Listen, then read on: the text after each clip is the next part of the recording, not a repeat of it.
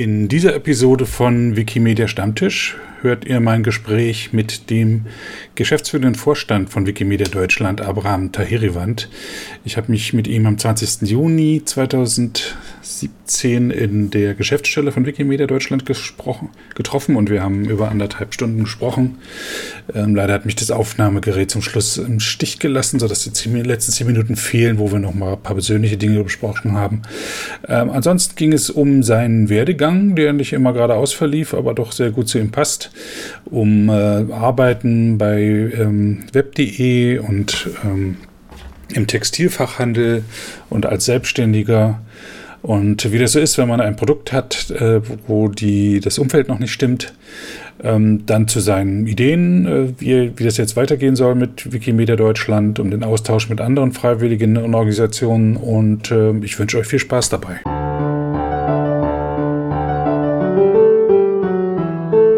Wiki Stammtisch, ein Podcast aus dem Wikipedia-Universum. Hallo und herzlich willkommen zu einer neuen Episode von Wiki Stammtisch. Heute bin ich zu Gast bei Wikimedia Deutschland, bei Abraham, äh, dem Geschäftsführer. Und ähm, ja, Abraham, stell dich doch mal vor. Ja, hallo. Ähm, freut mich sehr, dass ich heute die Gelegenheit habe, auch mit dir äh, in deinem Podcast äh, hier zu sprechen. Also mein Name ist Abraham. Ich bin bei Wikimedia Deutschland seit Januar 2012. Ähm, und ich bin seit äh, Dezember praktisch äh, der geschäftsführende Vorstand. Zuerst bis Ende, bis Ende Januar diesen Jahres 2017 war es interimistisch, äh, weil ich auch als permanenter Vertreter von Christian Rickertz, unserem ehemaligen geschäftsführenden Vorstand, äh, agiert hatte. Und äh, unser jetziges fünftes Präsidium hat mich dann Ende Januar auf seiner Sitzung in Braunschweig zum permanenten geschäftsführenden Vorstand für Wikimedia Deutschland ernannt. Mhm. Abraham ist ja ein ungewöhnlicher Name für deutsche Verhältnisse. Hast du irgendwie Wurzeln, die zu diesem Namen führen?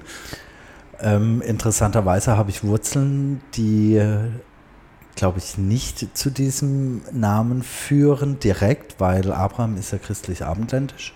Meine Mutter ist Deutsche äh, und mein Vater war Perser mhm. oder Iraner. Und ich bin auch in Teheran geboren, 1978. Und mein äh, Vater ist praktisch nach, äh, vor, vor, langer Zeit äh, nach Deutschland gekommen zum Studieren, hat mhm. dann meine Mutter kennengelernt, ähm, ist dann nach seinem Studium der Architektur zurück äh, in den damaligen Iran, das war noch unterm Schah. Ähm, da haben dann meine Eltern tatsächlich auch gelebt. Und das äh, hat sich dann auch angeboten für meinen Vater als Iraner zurückzugehen in Iran, in Deutschland studiert. Ähm, viele, viele deutsche Firmen waren dort äh, zu dem damaligen Zeitpunkt auch aktiv. Und äh, dann bin ich 1978 dort auch auf die Welt gekommen. Und ähm, mein Name Abraham ist wie gesagt christlich abendländisch. Ähm, da hat, äh, glaube ich, meine Mutter eher so den Einfluss drauf gehabt, weil im Persischen ähm, lautet der Name Ibrahim. Mhm. Und im Arabischen wäre es Ibrahim mhm. und im Jüdischen, wenn ich es jetzt alles zusammenbekomme, wäre es Avram. Ah ja. Genau. Und dann kam äh, der Sturz des Schahs und dann musstet ihr weg. Genau, nee, wir mussten also wir mussten nicht weg, auch nicht aus politischen Gründen. Ähm, aber mein Vater, also da kam die Revolution, ja. Mhm. Ähm, und dann hat sich auch relativ schnell alles von heute auf nachher geändert. Das heißt auch, dass er keine Aufträge dort mehr hatte. Alle deutschen Firmen haben sich aus dem Land zurückgezogen. Mhm. Ähm, er ist damals, so, so wie er es mir äh, erzählt hatte, tatsächlich davon ausgegangen, dass es nur was Temporäres ist oder was Kurzes mit der Revolution. Hat aber meine Mutter äh, praktisch mit mir als kleine, kleines Kind praktisch wieder zurückgeschickt nach, ähm, nach Deutschland. Er ist dann dort geblieben noch. Mhm. Er ist dann aber äh, ein Jahr später auch wieder zurückgekommen und hat dann gesagt, da ändern sich die Dinge anscheinend doch nicht. Mhm. Ähm, und er hat dann, dann hier in Karlsruhe, ähm, da bin ich auch aufgewachsen, im Baden, äh, da hat er sein kleines Architekturbüro äh, fortgeführt und deswegen bin ich dann auch in Deutschland groß geworden. In Karlsruhe. In Karlsruhe. Da zur Schule gegangen, Abitur gemacht. Genau, in Karlsruhe zur Schule gegangen, dort Abitur gemacht, dort auch Zivildienst gemacht beim Arbeiter-Samariter-Bund. Was hast du da gemacht? Beim Arbeiter-Samariter-Bund habe ich unterschiedlichste Dinge gemacht. Da war ich äh, einerseits im Fahrdienst. Ähm, das heißt, äh, dass ich praktisch Essen auf Rädern gemacht habe, das heißt älteren Menschen nachmittags ihr Essen gebracht habe. Morgens hatte ich tatsächlich eine äh, richtige Tour. Mhm. Da musste man immer zu zweit äh, eine Tour fahren und da bin ich, ähm, da habe ich gehändigte oder behinderte Kinder auch ab, abgeholt, entweder körperlich oder auch geistig. Habe die morgens abgeholt, direkt an der Tür. Dann sind wir unsere Tour gefahren und dann haben wir die in eine spezielle Schule gebracht. Was, wurdest du ausgebeutet als Zivi? Ausgebeutet. Oder war es okay, weil ich immer mal Geschichten höre, wo Zivis wirklich schlecht also, behandelt wurden? Nee, also ich, ich muss ganz einfach sagen, für mich äh, war das keine Ausbeutung, sondern eher das Gegenteil. Es war äh, wirklich tatsächlich eine sehr lehrreiche Zeit. Ähm, ich habe ja auch noch zu dem Jahrgang gehört, der 13 Monate ähm, entsprechendes gemacht hat. Und für mich war, war die Entscheidung, Zivi zu machen, ähm, muss ich sagen, rückblickend äh, definitiv auch die richtige, weil mhm. ähm, ich tatsächlich auch sehr viel auf einer zwischenmenschlichen Ebene auch viel gelernt habe. Das heißt auch äh, daneben, dass ich so Fahrtouren gemacht habe, habe ich auch mobilen sozialen Hilfsdienst gemacht ähm, und das hat mich schon an einigen Stellen, muss ich sagen, sehr geprägt auch zu sehen, ähm, Hilfsbedürftigen äh, an der Stelle äh, auch zu helfen. Und damals auch der Arbeiter-Samariter-Bund hat auch schon viel von Ehrenamtlichen äh, auch gelebt. Also das gesamte Konstrukt, das Sozialsystem, ähm, sozusagen das Rückgrat, äh, das hat mich damals schon irgendwie sehr beeindruckt, äh, dass das praktisch mit Ehrenamtlichen, ähm, hauptsächlich älteren Damen, mhm. Ähm, aufgebaut wurde und dann halt natürlich den Zivildienstleistenden mhm. die, das, äh, die das dann äh, da entsprechend auch gemacht haben. Und ich habe mich persönlich, habe ich mich jetzt nicht ausgebeutet gefühlt gehabt, sondern eigentlich im Gegenteil, wir hatten äh, durch die Verpflegungs- Verpfle Verpflegungskosten Mehraufwand, so hieß es damals, glaube ich, auch deutlich mehr, wie jetzt zum Beispiel jemand, Kumpels von mir, die damals halt zur Bundeswehr gegangen sind. Und von dem her war das alles in, Ordnung für mhm. mich, ja.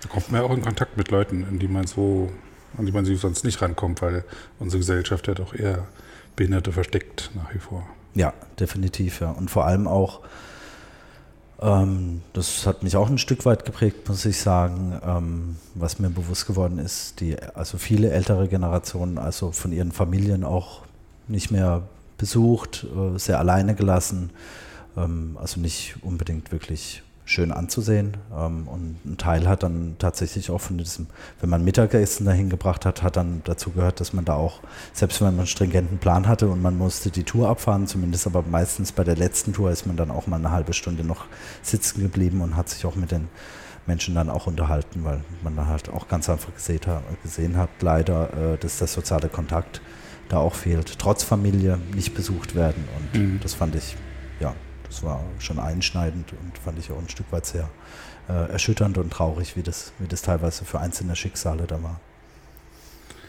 Dann bist du ins Studium gegangen. Hätte man, oder das ist der eigentliche normale Weg, den habe ich nicht eingeschlagen. Ich bin dann tatsächlich nach dem Zivi äh, 98, 99, 99 war das, bin ich das erste Mal nach Berlin gegangen. Ähm, Perspektivwechsel, andere Stadt, ähm, und zwar beim Bruder von meinem Vater in Berlin ähm, Einstieg in der Modebranche. Mhm. Der hatte dann äh, zu, zur goldenen Kudamm-Zeit im Europacenter, was man, was heute ganz anders aufgebaut ist, aber damals war das praktisch die Einkaufsmeile auch im Europacenter, die sogenannte Minicity. Die Zuhörer, die zumindest äh, aus Berlin äh, kommen, die werden das sicherlich noch kennen. Da hatte er ähm, ja, äh, Schuhläden und Klamottenläden, vornehmlich, äh, sage ich jetzt mal für die Zielgruppe, Teenager bis Junggebliebene. Mhm. Ja, und da gab es von Jeans, Jeanshosen über T-Shirts, über aktuelle Mode entsprechend alles. Ne? Und das habe ich fast zwei Jahre gemacht. Bist quasi, solltest von der Pike auf das Geschäft lernen. Jetzt. Genau, der, der, ursprüngliche Plan, das war nicht mein Plan, der ursprüngliche Plan von meinem Onkel war, dass ich äh, praktisch das Geschäft auch mal mit meinem Cousin übernehme.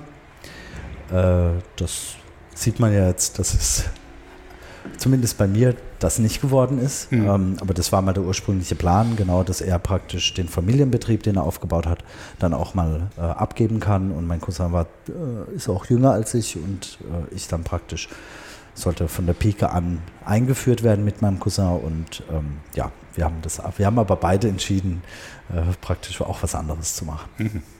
Das heißt, nach zwei Jahren hast du dann was gemacht?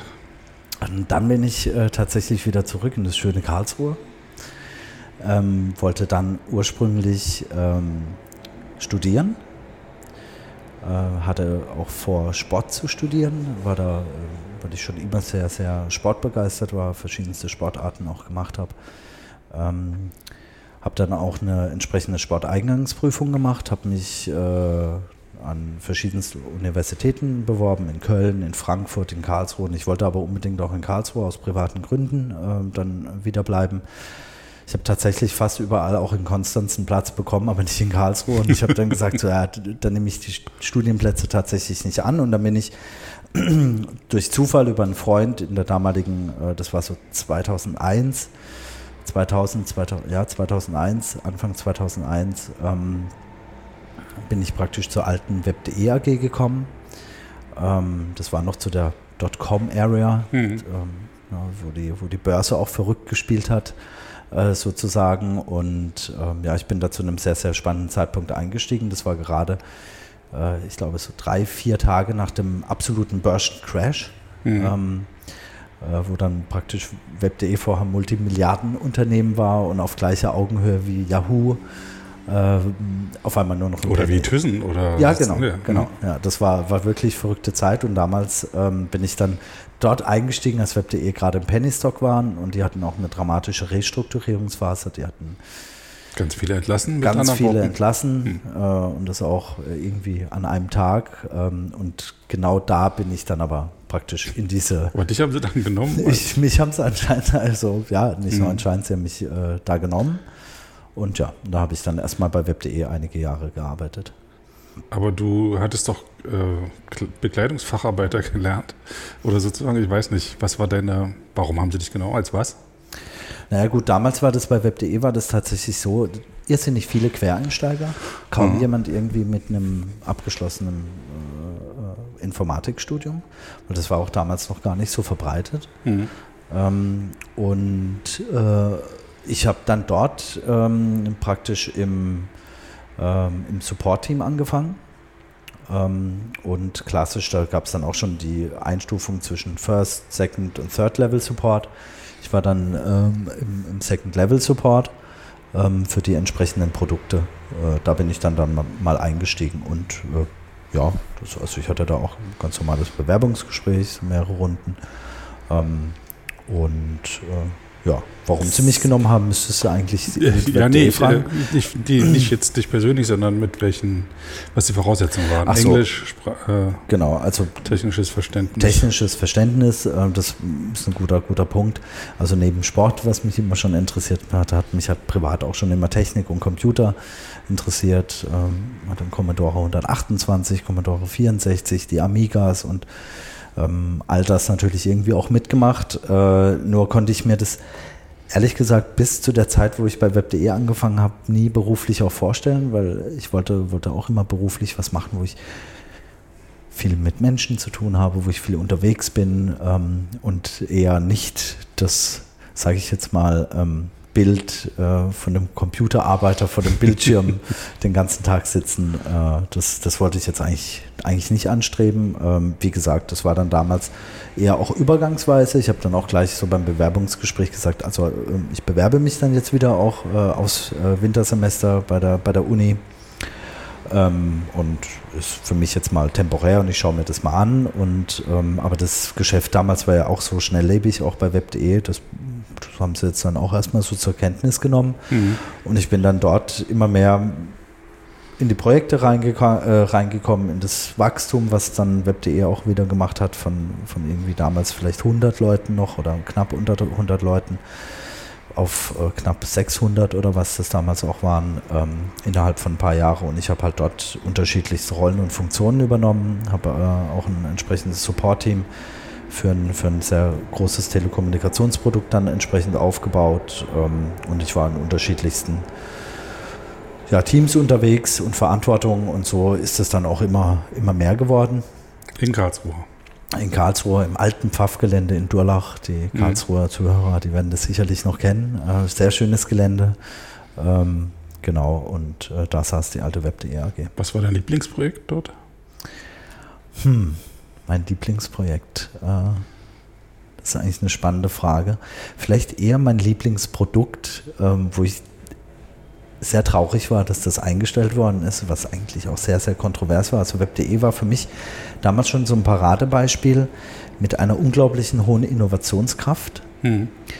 Ähm, allerdings ein Stück weit mit zu sehr Engineering-Innovationsbrille und deswegen am Bedarf des Benutzers ein Stück weit vorbei. Mhm. Jetzt mal unabhängig von web.de kennen die meisten ja, dass das ein E-Mail-Provider ist.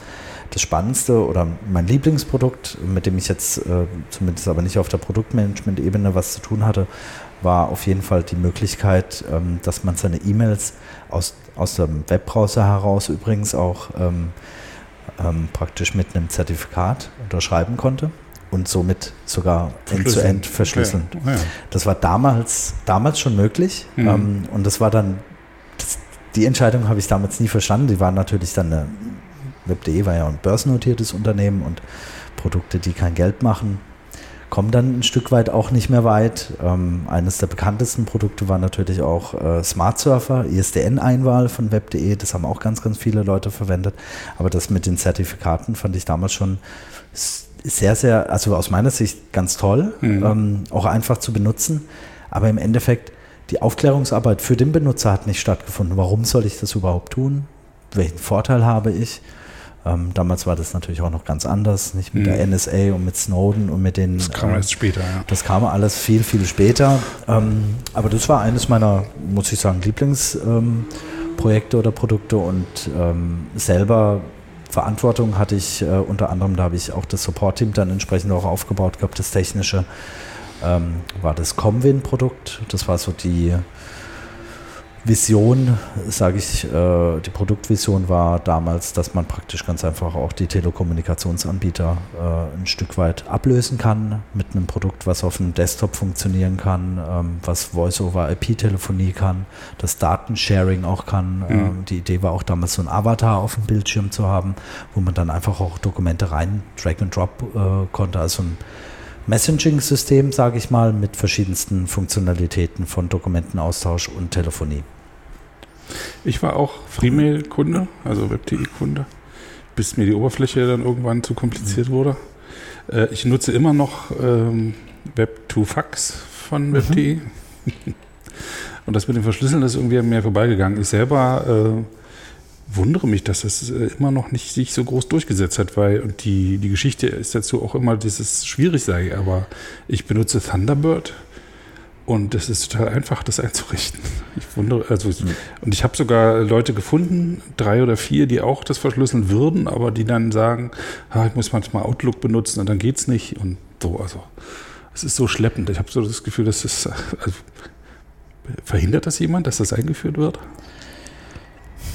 Das ist eine gute Frage. Also aus meiner Sicht, ähm, das, im Moment das Aktuellste, was in die Richtung geht, ist eigentlich Keybase.io dass man praktisch ein, also ausschlaggebend aus meiner Sicht bei der Thematik ist ganz einfach der Convenient-Faktor und äh, das Benutzererlebnis. Es muss einfach ganz einfach funktionieren. Also ich würde da auch dich und mich überhaupt gar nicht als Maßstab nehmen. Ich Darf man auch total nicht. einfach ein Thunderbird. Wenn man das einmal eingerichtet hat, muss man bloß noch sein Passwort angeben, wenn die Mail rausgeht. Klar, wenn wir jetzt aber zusammen vor zur U-Bahn laufen, wie viele Leute haben irgendwie ihr, ihr mobiles Smartphone in der Hand? Ja, ich kann aber auch nicht verschlüsselt an Wikimedia Deutschland schreiben. Oder habt ihr irgendwo einen Fingerprint versteckt? Ähm, also Einzelne benutzen PGP. Ich verwende auch PGP. Ähm, ansonsten ähm, steht es in der Regel in der E-Mail-Signatur, hm. Ähm, wenn wir es verwenden. Ähm, genau, ja. Und, aber das Thema generell ist, wie gesagt, äh, steht und fällt mit einer einfachen Benutzerführung. Und hm. ja, ich finde es auch einfach im Thunderbird einzurichten. Aber ich glaube, für den Großteil der Benutzer ist es halt einfach noch immer nicht so einfach. Und deswegen habe ich gemeint, Keybase.io ist eben auch was, wo man, wo man alles äh, im Web, im Browser ver ähm, verwalten kann. Dafür gibt es native Apps für mhm. Android, mhm. für iOS. Aber auch da muss man ganz einfach sagen, das ist tatsächlich auch so ein Nischen-Nerd. Produkt eher Journalisten verwenden das jetzt oder so, aber Na, auf, dem, auf, auf, dem, iPhone selbst gibt es keine PGP-Anwendung. Es gibt eine, da muss man dann die, die Mail in das Programm rüber kopieren und da wird es dann entschlüsselt. So, und das ist für viele schon wieder eine Hürde, das kann ich gut verstehen. Aber im, am, äh, im normalen äh, Laptop so, da gibt es auch eine, ähm, ne, eine Erweiterung für Firefox und äh, Chrome, wo man das dann entschlüsseln kann. Mail Welle heißt die. Mhm. Kenne ich auch, ja. ja. Na, schade, dass das auch noch nicht geklappt hat. Ähm, aber ja, web.de, dann, äh, du hattest da deinen Spaß und hm. äh, dann aber irgendwann nicht mehr? Irgendwann dann mal nicht mehr, ja. Ähm, nach knapp vier Jahren ähm, habe ich dann auch gesehen, also die Firma ist ja wie gesagt damals auch dann nochmal rapide gewachsen.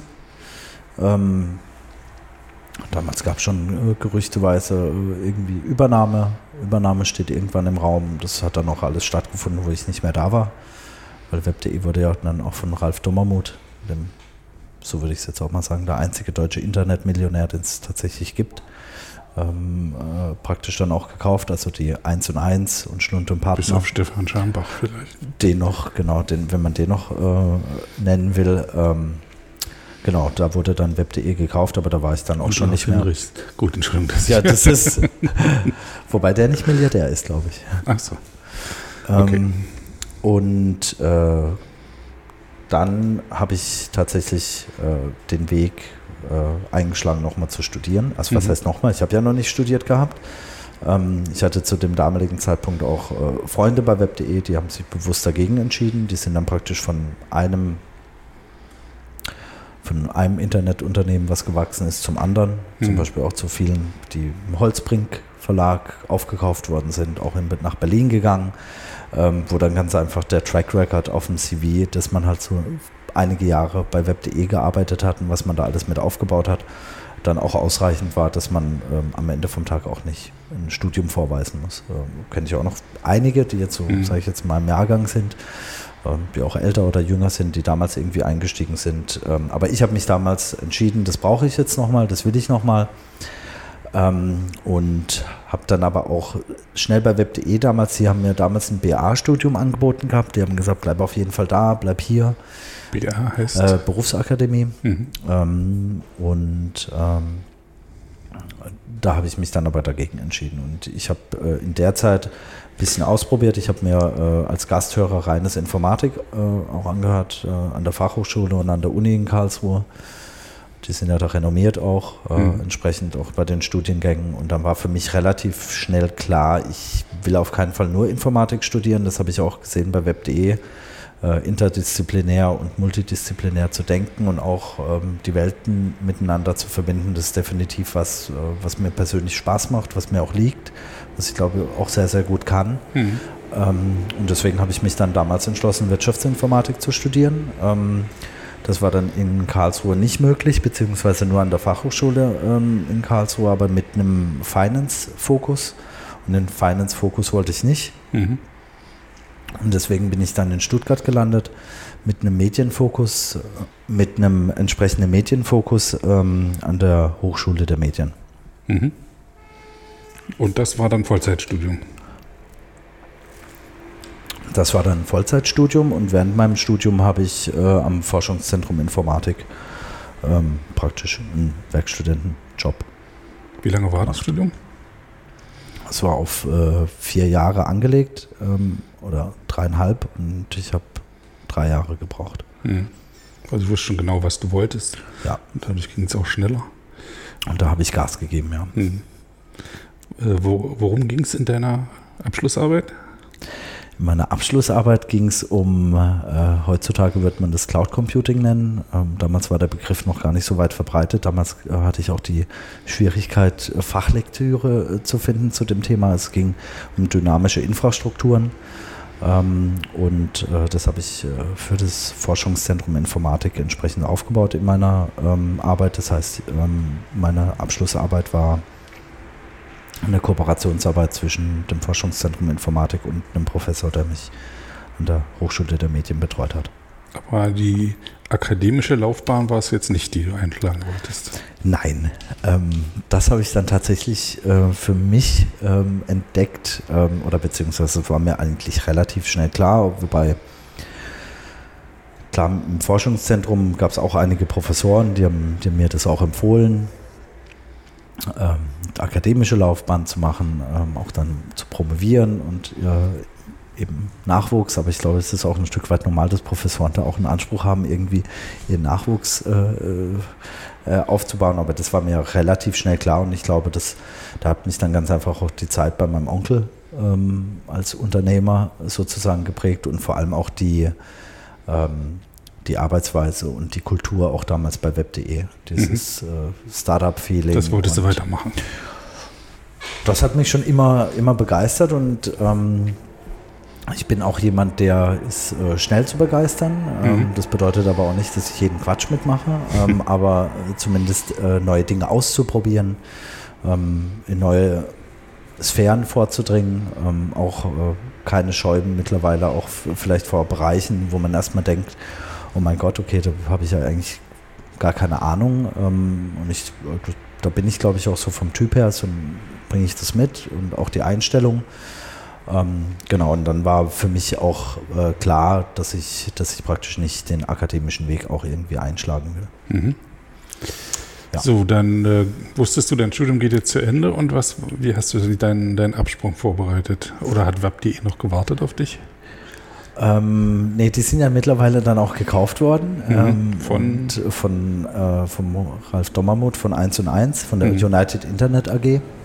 Da sind ja dann die Marken GMX, Web.de. Da gehört jetzt auch Strato dazu. Da ne? gehört auch Strato, da gehören ganz, mhm. ganz viele Companies mittlerweile, ähm, mittlerweile dazu. Nee, das war, war für mich jetzt ähm, nicht ausschlaggebend ähm, oder beziehungsweise hat sich damals auch nicht angeboten, dass ich da jetzt dann irgendwie nochmal zurückgehe. Ähm, in der Zeit ähm, war das dann äh, für mich, dass ich zwar noch geguckt habe, welche, welche Möglichkeiten gibt es noch auf dem akademischen Weg, ähm, auch beim Forschungszentrum äh, entsprechend. Und dort habe ich dann im Forschungszentrum jemanden kennengelernt, mit dem habe ich dann, ähm, der hat eine Firma gegründet ähm, und da habe ich mich dann praktisch nach äh, dem ersten Gründungsjahr an der Firma habe ich mich dann auch beteiligt. Mhm. Ähm, und die Firma hatte dann einen äh, Fokus auf äh, Prozess- und Produktinnovation und äh, mein damaliger Geschäftspartner, der äh, kam auch aus der äh, Strategieberatung, gut vernetzt, auch gut vernetzt in der Forschungslandschaft, weil der hat auch eines der größten europäischen Forschungsprojekte mitgeleitet gehabt am Forschungszentrum Informatik. Und ähm, ja, der hat mich auch immer so als sehr umtriebigen äh, Menschen äh, wahrgenommen und ähm, der auch oft unterwegs war auf verschiedenen Veranstaltungen und ähm, hat mich dann auch irgendwie direkt auch angesprochen gehabt, na, kannst du dir das nicht vorstellen? Ähm, weil der war auf so einem internen Verteiler, ähm, wo praktisch, wo er auch mitbekommen hatte, dass das Forschungszentrum mir auch ein äh, praktisch ein äh, Angebot gemacht hatte, dass ich da weiter auch arbeiten kann. Äh, und da hat er mich dann einfach direkt angesprochen ähm, mhm. und hat gemeint, so, äh, falls du was suchst, kannst du dir das vorstellen. Und dann bin ich da praktisch in das neue Abenteuer eingestiegen. Und, ähm, und was habt ihr da gemacht? Irgendwas mit Innovationen, aber ich habe es nicht verstanden bis jetzt. Ähm, genau, Prozess, äh, Prozess- und Produktinnovation war der Fokus mit mhm. einem ganz also starken IT-Fokus. Ähm, Beratung. Genau, Beratung. Ähm, das heißt, äh, unser Ansatz war, dass wir praktisch nicht einzelne Headcounts verkauft haben an Firmen, also einzelne Personen, mich, ähm, sondern wir haben immer versucht, im Team aufzutreten.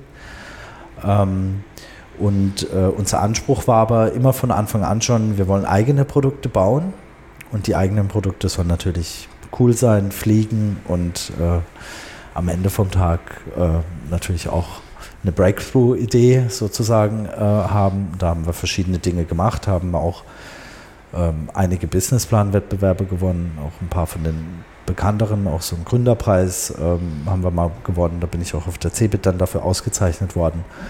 Ähm, haben verschiedenste Dinge da ausprobiert und finanziert haben wir uns praktisch halt aber auch tatsächlich durch die Beratung. Und mhm. dann haben wir ähm, für große Finanzinstitute oder Pharmakonzerne ähm, in der Regel alles auf Vorstandsbasis, also äh, auf Vorstandsebene äh, Projekte gemacht und äh, dann Interim-Projektleitung. Also am Ende vom Tag kommt man ja auch als Berater in der Regel rein, wenn es nicht gut gelaufen ist und muss da irgendwie die Kohlen aus dem Feuer holen oder man braucht einen Sündenbock, mhm. ähm, so wie das oft in der Beraterei äh, ist oder noch oder damals zumindest auch bei mir war.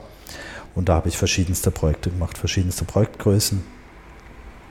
Haben auch im Finanzbereich äh, IT-Strategieberatung für, für Cloud Computing und sowas gemacht. Seid ihr bis in die Schlips-Area rein oder in die offene Business-Hemd-Area? Absolute Schlips Hemd, also ganz, also ganz zugeknöpft und auch mhm. Jackett nicht ausziehen, weil das war tatsächlich mit den Firmen oder in den Firmen, wo ich war, in der Größenordnung. Und wenn man da auf Vorstandsebene arbeitet, äh, ist das äh, keine Option, da mhm. ohne Krawatte äh, oder sogar irgendwie leger mit hochgekrempelten Ärmeln, sage ich jetzt mal, im Hemd herumzulaufen. ich glaube, das hat sich inzwischen geändert. Die sagen jetzt alle Industrie 4.0 und machen den Schlips ab. Und denken, das war's jetzt. Ja, habe ich auch schon gelesen. Ja. Mhm. ja. aber das war zumindest damals äh, nicht der Fall bei mir. Und das lief auch ganz gut. Das lief ganz gut. Ähm, wir haben auch äh, eigene Produkte, sage ich mal, bis, zum gewissen, bis zu einer gewissen Größenordnung selber auch bauen können. Ähm, aber wie gesagt, die, äh, der eigentliche Umsatz äh, und alles, äh, sage ich jetzt mal, wo wir auch Mitarbeiter dann auch eingestellt haben und klein gewachsen sind, ähm, als Firma kam alles über die klassische, sage ich jetzt mal, IT-Strategieberatung und Prozessoptimierungsberatung, ähm, gerade in dem dem, dem Punkt. Ja. Und was ein anderer Schwerpunkt war auch, oder einer unserer USPs, dass wir praktisch auch so großen Konzernen gezeigt haben, dass man in, äh, mittels äh, IT-Rapid Prototyping-Mechanismen ähm, äh, praktisch in kleinen Skaleneffekt schnell was ausprobieren kann und schnell ein Produkt bauen kann, mhm. ähm, um dann später natürlich sich nochmal Gedanken zu machen, wie integriert man das jetzt in eine sehr, sehr komplexe ähm, IT-Finanzstrategie äh, oder auch Infrastruktur am Ende vom Tag. Ja. Große Firmen tun sich immer schwer mit Innovation. Ich habe so eine Zeit lang mich mit Innovation an sich äh, auseinandergesetzt. Da hatte ich auch einen Titel, wo das Innovation im Namen vorkam. Und dann kam auch bei mir irgendwie die Erkenntnis, die großen Firmen konnte ich das eigentlich nur dazu kaufen. Die inneren Strukturen erlauben das gar nicht, rumzuprobieren. Und die holen sich dann entweder externe Beratung und kaufen das dann auf oder äh, lassen das Produkt dann auf sich wirken, aber dass das innerhalb des Unternehmens entsteht, das ist selten. Kann ich, kann ich ein Stück weit bestätigen. Ähm, ich denke aber mittlerweile ist da auch ein Wandel angekommen. Ähm, auch, auch der Druck, ähm, ganz einfach sage ich jetzt mal bei den Unternehmen, sieht man ja dahingehend, dass zumindest auch die ganzen Großen von Telekom und äh, Autobauern und wie sie nicht alle heißen, jetzt mittlerweile auch alle solche Labs haben intern wo sie dann praktisch einen geschützten Raum, äh, um das in Anführungsstrichen zu sagen, ermöglichen, wo, wo genau solche Experimente auch stattfinden können. Mhm. Und ich denke, zumindest mein Learning war auch ähm, ein Bereich wie Pharmabereich, der stringent nach Regeln arbeitet und Vorlagen und äh, sehr, sehr stringenten Compliance und alles, was da dazugehört. Da äh, muss es dann auch so einen internen Innovationsprozess geben. Das heißt auch irgendwie, wenn überhaupt jemand irgendwie annähernd eine Idee hat, muss er das irgendwie da und da einreichen und dann muss da auch ein Patent draus gemacht werden. Und das ist aus meiner Sicht halt meine Erfahrung auch nicht unbedingt jetzt innovationsfördernd mhm. an der Stelle wohl gleich wissend, ähm, dass natürlich solche großen, großen Tanker äh, oder Firmen und, und Companies, äh, die jetzt im Pharmabereich beispielsweise sind, strengen Auflagen äh, unterliegen. Und wenn die sagen, wir bauen ein neues Produkt, dann hat, haben die halt einen Produktentstehungszyklus von, von 10 oder 15 Jahren, bis halt ein neues Medikament auf den Markt kommt. Ja. Gut für uns, dass da nicht irgendwas auf den Markt kommt. Das stimmt, ja. in dem Bereich schon. Hm. Ich habe ein paar Reportagen über Philips ähm, gesehen. Die hatten interne Innovationen. Und die haben auch großartige Produkte entwickelt, aber haben finanziell da nicht so profitiert, weil andere Unternehmen dann, dann das Geld damit gemacht haben, beziehungsweise bei ihnen kam dann irgendwann ein Vorstandswechsel und dann, die sagten, wir können hier nicht so viel in Innovation stecken, wir müssen Geld verdienen und dann starb Philips. Gibt es, glaube ich, gar nicht mehr, oder? Ich weiß gar nicht, ob es die Marke noch gibt. Philips Aber jedenfalls so, was sie damals gemacht haben, das gibt es nicht mehr. Ja. Also Innovation im Unternehmen, äh, hat, spielt das heute noch eine Rolle hier bei Wikimedia Deutschland? Ähm, auf, auf jeden Fall, ja. Hm. Ähm, die, die Frage ist, auf welcher Ebene. Ähm, ich denke, äh, aus meiner Erfahrung ist es natürlich hier auch ein anderer Kontext. Also ich, wie gesagt, ich kam mit einem mit Erfahrung aus der Industrie.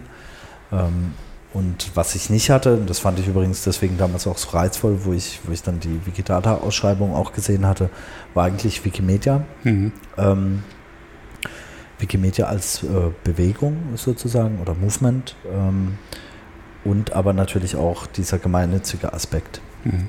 Das, ähm, das hat mich damals äh, schon sehr fasziniert und ähm, also es war auch was Neues, was ich nicht gekannt habe, ähm, obwohl ich so viele Firmen auch gesehen habe und dort als Berater war und als Projektleiter und so weiter.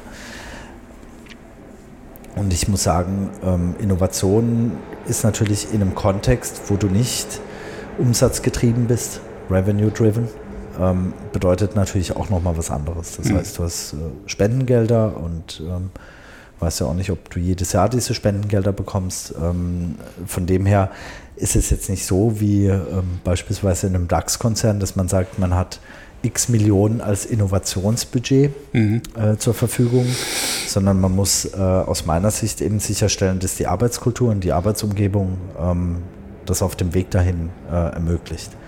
Äh, gleiches Prinzip ähm, im Sinne von, ähm, von der Planung beispielsweise. Mhm. Da findet es schon statt. Und ein Beispiel aus meiner Sicht für Innovation ähm, ist aus meiner Sicht ganz klar Wikidata. Also das mhm. war was ganz Neues. Ähm, eine Projektidee, die nur in einem, sage ich jetzt mal, in einem Proposal existiert hatte.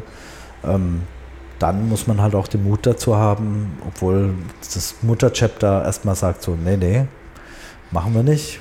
Wenn ihr das machen wollt, dann könnt ihr es gerne machen. Good luck, findet mhm. Geld und von der, vom Grundsatz äh, würden wir das unterstützen.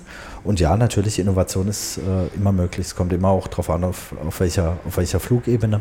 Mhm. Ist natürlich, sage ich jetzt mal, in einem anderen Kontext zu sehen, so wie ich das jetzt auch viele Jahre woanders gesehen habe. Ja, wir haben jetzt aber übersprungen, irgendwie, du warst da in einer Firma, warst erfolgreich, mhm. glücklich, wie gewachsen, aber dann ist irgendwas passiert. Mhm. Ja gut, was ist dann passiert? Ähm, das habe ich ja auch einige Jahre dann ähm, irgendwie gemacht gehabt und ähm, es war dann auch tatsächlich so, dass wir selber natürlich als junge Firma äh, um, entsprechende Abhängigkeiten von, von Großaufträgen hatten. Ähm, und dann ist äh, einer der Worst Cases dann auch eingetreten, dass ein zugesagter Großauftrag nicht gekommen ist, weil die mhm. Tinte war noch nicht äh, trocken weil es bei einem Kunden, für den wir ähm, zuständig waren, und wir waren direkt beim Vorstand aufgehangen, beim, äh, bei dem damaligen Vorstand, der ist mich äh, dann gegangen mhm. oder gegangen worden, das kann man sehen, wie man will. Ähm, und dann greifen halt Mechanismen, die in der Branche halt normal sind, äh, dass natürlich erstmal die Berater, die einem gewissen Vorstand auch zugeordnet sind, ähm, da werden natürlich erstmal auch die Aufträge gekappt. Mhm. Ähm, das ist dann für, mit uns damals auch passiert. Ähm, und dann haben wir natürlich neue Projekte gesucht ähm, und in dem Zusammenhang bin ich auf das Wikidata-Projekt aufmerksam geworden. Du hast eine Ausschreibung gesehen. Ich habe eine Ausschreibung gesehen und äh, die Ausschreibung, ja, die habe ich gesehen und mhm. dann äh, habe ich mich da entsprechend auch äh, beworben. Du warst in Karlsruhe zu der Zeit, Stuttgart. Genau, Karlsruhe. wir hatten unseren Karlsruhe. Karlsruhe, wir hatten ein Büro in Karlsruhe und im Schwarzwald. Mhm. Genau, aber ich war in Karlsruhe, ja. Ja, und dann hast du die, bist du hergefahren nach Berlin?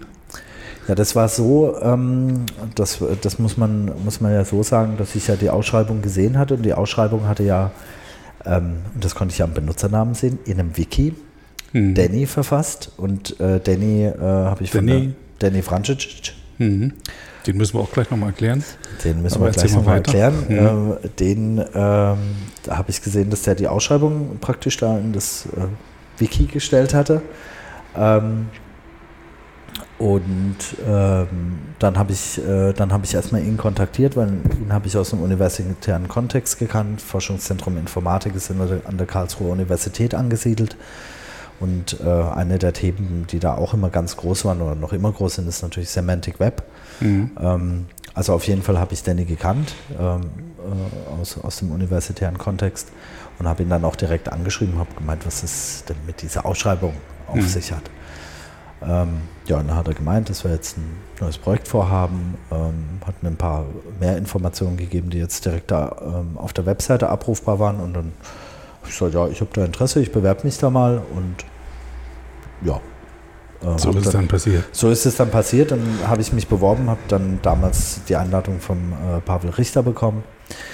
äh, zum Bewerbungsgespräch. Damaliger geschäftsführender Vorstand. Damal, damaliger geschäftsführender Vorstand. Ähm, und äh, genau, und dann habe ich das äh, Telefoninterview mit ihm gehabt. Äh, da war dann auch Danny Vrancic dabei. Ähm, und äh, im Telefoninterview habe ich dann auch gesagt gehabt, das war 2011 ähm, im November, wenn ich mich noch richtig dran erinnere, vielleicht Oktober, November, sowas, ähm, dass ich dann gesagt habe, ich ähm, bin für äh, knapp zweieinhalb Wochen, drei Wochen äh, nicht erreichbar, weil ich nämlich damals vorhatte, mit meinem Vater äh, in Iran zu fahren, was ich auch gemacht habe. Hm. Das habe ich auch noch mal zweimal betont. Äh, und dann bin ich auch in Iran gefahren im Dezember und äh, als ich zurückgekommen bin, hatte ich dann irgendwie fünf E-Mails und ähm, Anrufe. Äh, und ich bin äh, am, ich glaube am Sonntag, Samstag oder Sonntag zurückgekommen und ja, ich sollte doch am Montag nach Berlin kommen zum Vorstellungsgespräch. ähm, äh, war auch damals äh, Julia Kloppenburg, die nicht mehr bei uns ist, äh, bei Wikimedia Deutschland. Äh, das war mein Erstkontakt dann. Mhm. Ähm, und sie hatte gemeint, ja, ich habe dich nicht erreicht und wäre ganz wichtig, komm doch bitte äh, nach Berlin. Und dann habe ich nur geschrieben, also ich komme gerne, ähm, aber morgens um 10 kann ich nicht da sein. Mhm. Ähm, ich werde mit dem ersten Zug fahren und komme dann irgendwann nachmittags 12, 13 Uhr ins Büro. Das habe ich dann noch gemacht. Und dann war persönliches Vorstellungsgespräch, nochmal ein Telefonat und ja, dann hat es irgendwie, habe ich anscheinend Pavel überzeugt und habe dann den Job bekommen bei Wikimedia. Hast die Brücken in Karlsruhe gleich abgebrochen und bist gleich nach Berlin gezogen? Ähm, nein. Als Karlsruhe ist man sehr heimatverbunden. Mhm. Äh, auch aus privaten Gründen war das für mich nie eine Option. Äh, das heißt, ich habe immer äh, praktisch Erstwohnsitz in Karlsruhe gelassen und Zweitwohnsitz hier hm. in Berlin. Und dann bin ich auch wieder zuerst in schöne Charlottenburg gezogen. Ähm, genau. Und dann bist du an einem Montag früh um neun hier aufgetaucht. Zum Vorstellen? Äh, nee, nicht. Zum, zum Arbeitsantritt. Ach so, äh, das, ich glaube, es war gar nicht 9 Uhr. es war noch in der Eisenacher Straße. Ähm, ich glaube um 10 oder so, was sind wir da mal eingetrudelt. Eisenacher Straße ähm, war dann auch ein sehr interessantes Erlebnis, weil ähm, ich habe dann praktisch im der, der, die erste Aufgabe war natürlich dann für mich und für den Danny. Danny hat die Projektleitung übernommen, ich habe das Projektmanagement übernommen. Die Aufgabenteilung war, ich habe mich um die Finanzen äh, gekümmert, äh, Zusammenstellung vom Team und äh, Danny praktisch Netzwerken und Produktvisionen aus, ausbauen und ich habe mich stark um die äh, Prozesse und äh, all die Dinge, die drumherum geschehen müssen und das operative, administrative gekümmert. Und dann eine der ersten Aufgaben war natürlich ein Team zusammenzustellen, was wir dann auch gemacht haben die ersten äh, drei Monate und das Team hat ja dann auch äh, am, im April sozusagen 2012 auch angefangen. Noch in Eisenacher. Nicht in der Eisenacher, das sondern das war dann damals in der Obentrautstraße. War nicht in der Eisenacher, sondern in der Obentraut, aber das wusstet ihr schon, dass da hingezogen wird und dass ausreichend Platz dann auch ist. Interessante Frage. Ähm, wir sind damals äh, ursprünglich davon ausgegangen, da war noch die Idee ähm, des Haus des freien Wissens, mhm. was ja, glaube ich, auch sehr äh, länger, auch sage ich jetzt mal im Vereinskontext und Umfeld diskutiert wurde. Und wir sind angetreten mit, ähm, auch das haben wir auch in den Bewerbungsgesprächen, auch damals dem initialen Projektteam von Wikidata gesagt, AD Hauptstadtstudio dort so in der Nähe mhm. wird das Büro Ein sein. ganzes Haus, ja. Wird in der Nähe und ähm, natürlich haben, haben sich die äh, das Projektteam sich danach ausgerichtet und auch ähm, entsprechend, sage ich jetzt mal, im Umkreis dort die Wohnung teilweise gesucht. Und dann haben wir tatsächlich dann die Information bekommen, das wird dann nichts. Mhm. Ähm, und ähm, dann wurde die Obentrautstraße angemietet ähm, und wir waren in Kreuzberg. in Kreuzberg, genau in der Nähe zwischen Gleisdreieck und Möckernbrücke. Am Naturkundemuseum. Genau. Nee, nicht Naturkundemuseum. Äh, Museum für Technik. Genau, Museum für Technik. Naturkundemuseum ist woanders. Ja. Ja, und jetzt sind wir immer noch in der Nähe von der Obentrautstraße. Wikimedia Deutschland ist ja irgendwann umgezogen, auch wieder vergrößert. Mhm. Ähm, jetzt musst du aber mal was zu Danny erzählen. Der hat ja, Wikidata ist ja auf seinem Mist gewachsen. Wenn ich das so richtig weiß. Ähm, würde, ich, würde ich gar nicht mal so sagen. Also ähm, es gab, ähm, Danny war ja ähm, schon immer sehr aktiv ähm, in der Wikipedia. Und, und bei Semantic Media Wiki. Und bei Semantic hat. Media Wiki. Also Danny kommt ganz stark aus der Wikipedia-Community, mhm. hat ja auch die kroatische Wikipedia mit gegründet sozusagen und hat dort seine Wurzeln. Und die Idee von Wikidata wurde schon sehr, sehr früh im Kontext auch von Semantic Web und Semantic Media Wiki, ähm, was übrigens eine Erweiterung von der Kernsoftware ähm, MediaWiki auch ist, ähm, sehr früh diskutiert. Mhm. Und so grundsätzlich, Danny ist ja ein Forscher, kommt aus dem Forschungskontext, ist jetzt äh, noch immer Forscher, äh, mittlerweile bei Google. Ähm,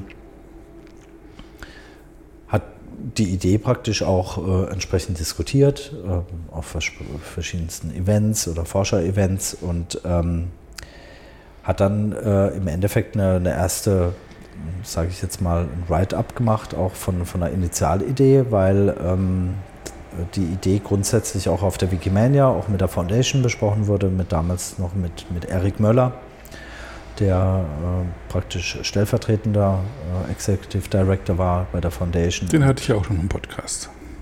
Äh, sehr gut, dann kennen ja den deine Zuhörer und Zuhörerinnen. Ähm, und ähm, dann hat praktisch Danny äh, das Initial mal runtergeschrieben, was am Ende vom Tag auch schon immer auf Wikimanias diskutiert wurde und äh, so High-Level-Ideen hat es mal konkretisiert und hat es ähm, sozusagen ähm, in so eine Form gebracht, ähm, vor allem als äh, Projektvorschlag, Projektproposal, dass man damit auch mit potenziellen Geldgebern sprechen konnte. Ähm, und dazu gehört dann ganz einfach, dass man Phasen aufschreibt und auch sagt, okay, was da drin passiert. Und das würde ich jetzt sagen, das ist, wenn du so willst, auf Dennis Mist gewachsen. Aber die initiale Idee, die geisterte schon lange durch das Wikimedia-Universum. Also es war klar, dass mit Semantic Media Wiki, was eine tolle mhm. Erweiterung ist, bestimmte Sachen halt nicht mehr gehen, die man sich vorgestellt hat. Genau. Vor und allem äh, Semantic Media Wiki hat ja auch einen anderen Fokus und einen anderen Kontext. Mhm. Und ähm, was macht Wikidata? Erklär doch mal auf einer High-Level-Ebene, was Wikidata ist und macht. Also Wikidata ist die freie strukturierte Wissensdatenbank. Hm. Die einzige freie strukturierte Wissensdatenbank der Welt. Und die Vision ähm, ist, dass eben ähm, die Daten und das Wissen, das was da vorliegt, ähm, strukturiert verfügbar ist. Strukturiert bedeutet, dass nicht nur der Mensch das lesen und editieren kann, generell erstmal, also bearbeiten, sondern eben vor allem auch Maschinen. Hm. Das bedeutet äh, Stichwort Metadaten, beispielsweise wenn es um Podcasts auch geht, äh, Mediendaten sind dann relevant, ähm, damit sie auch ein Computer oder eine Maschine verstehen kann, damit es auch in einem Kontext äh, gesetzt werden kann. Und ähm, angetreten natürlich mit der, mit der Vision ähm, und deswegen ist auch die Benutzeroberfläche und das Benutzererlebnis noch immer so, wie es jetzt auch ist. Ähm, und das ähm, war auch unser Bestreben mit dem Wikidata-Projekt, dass der erste Anwendungsfall die Wikipedia und die Wikipedia-Communities und Wikimedia-Communities sind. Weil ähm, ansonsten hätte man sicherlich, äh, sage ich jetzt mal, diese Vision auch von dem Benutzererlebnis auch in eine ganz andere Richtung äh, denken können. Mhm. Ähm, und äh, eine der, der ersten Dinge war ja, dass wir praktisch die Interwiki-Links äh, auch zentralisiert haben. Das muss man sich vorstellen, dass das vor der Einführung von Wikidata oder der Entwicklung von Wikidata tatsächlich in den ähm, vielen, vielen hunderten Sprachversionen dezentral auch organisiert war und mittlerweile läuft das auch zentral. Also unter Wikilinks, das waren quasi die Verknüpfung von einem, von einem Artikel in der deutschen Wikipedia, zum Beispiel Artikel Berlin, war dann verknüpft eben mit dem Artikel Berlin in der russischen, mit dem mhm. Artikel Berlin in der englischen Wikipedia. Das sind die Interwiki-Links. Genau. Und die mussten von Hand in jede dieser Seiten eingepflegt werden. Also in die genau. russische Berlin-Seite, in die deutsche und in die englische mussten jeweils die anderen Sprachen alle mhm. von Hand nachgepflegt werden. Das wurde dann von Bots erledigt. Aber auch da ist ja immer die Gefahr, wenn die, die Syntax sich ändert da, wenn da bloß ein Komma zu viel ist oder so, dann stolpert der Bot drüber und kommt nicht weiter. Aber dafür hat man ja auch äh, bei den Bots den Menschen. Mhm. Ähm, und deswegen ist auch die, die, die Grund- und also auch die Vision auch schon von Anfang an und, und Wikidata, deswegen habe ich das ja auch auf dem High-Level jetzt auch gesagt. Es geht ja nicht nur um Maschinen und Bots mhm. und Algorithmen, sondern eben auch um den Menschen. Und das ist ja der entscheidende Faktor. Die Wikidata-Community, die dafür Sorge trägt und eben auch Bot-Autoren, mhm. ähm, die dann eben auch Sorge dafür tragen, dass sie sehen, ah, der Bot funktioniert da jetzt nicht mehr und deswegen werden ja auch äh, entsprechende Veränderungen am Code, die sowas zum Beispiel auslösen, auch immer ganz, ganz frühzeitig angekündigt. Mhm. Damit dann auch entsprechend die freien Entwickler ähm, oder auch Community-Entwickler darauf entsprechend reagieren können, damit sie Bots entsprechend nochmal anpassen. Also mhm. natürlich ist ein also Wikidata ist also so ein eigenständiges Produkt eigentlich, eine eigene eigenständige ja. Sache, würde auch ohne Wikipedia funktionieren. Und die Wikipedia würde auch ohne Wikidata funktionieren, aber die äh, befruchten sich gegenseitig. Sehe ich denn heute in der deutschen Wikipedia schon Auswirkungen von Wikidata?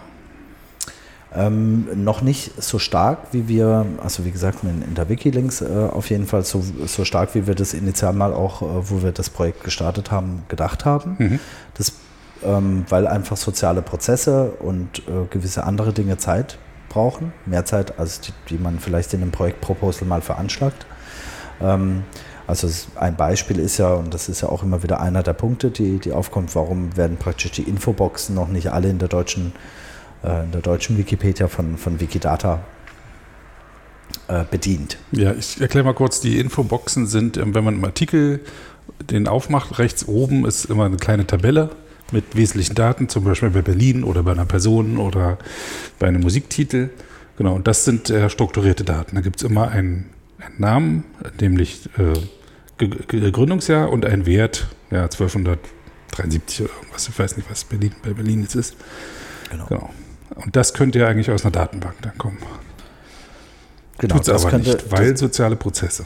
Naja, es ist in Wikidata sind die Informationen schon da. Mhm. Ähm, allerdings, äh, genau, die also der Ansatz ist ja, ähm, dass äh, auch, deswegen ist ja auch die Roadmap und all die Dinge ist ja auch immer ganz stark alles mit der Community auch abgestimmt. Mhm. Ähm, und die Verwendung, unser Ansatz war auch immer so, äh, und das ist noch immer auch in der Softwareentwicklung, dass wir versuchen, technisch die Basis so zu bauen, dass alles, fast alles theoretisch möglich ist in eine gewisse Richtung.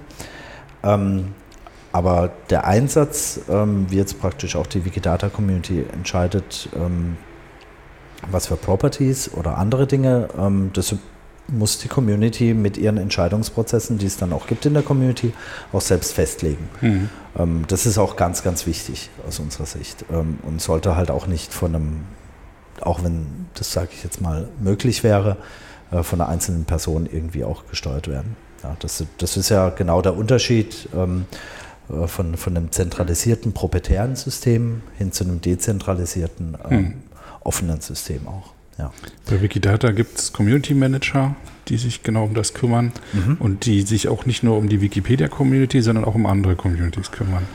Ja, das war ähm, auch ein, äh, sage ich mal, ein sehr erfolgreicher äh, Schritt damals auch von uns, dass wir ähm, auch wirklich eine dedizierte Person nur für die Community ähm, auch da geschaffen haben. Das ist übrigens auch das Modell, wie wir es jetzt mittlerweile in Berlin auch in der Softwareentwicklung haben äh, mit den Community Communication Managern, ähm, was der englische Begriff ist, ähm, dass es eben irrsinnig wichtig ist, ähm, die Stimme der Community immer zurück ins Produktmanagement, in die Entwicklerteams reinzutragen, aber genauso auch sicherzustellen, dass die Kommunikation wieder auch zurück in die Community ähm, passiert. Und ich glaube, das ist, ähm, wenn ich mir das erlauben darf, jetzt nach fünfeinhalb Jahren äh, Einblick auch, das ist zumindest auch das, was die Foundation, ähm, sage ich jetzt auch noch, vor fünf Jahren nicht unbedingt optimal gemacht hat, sondern sie haben eher, schlecht gemacht, würde ich jetzt mal sagen. Sie haben es schlecht gemacht. Mhm. Ähm,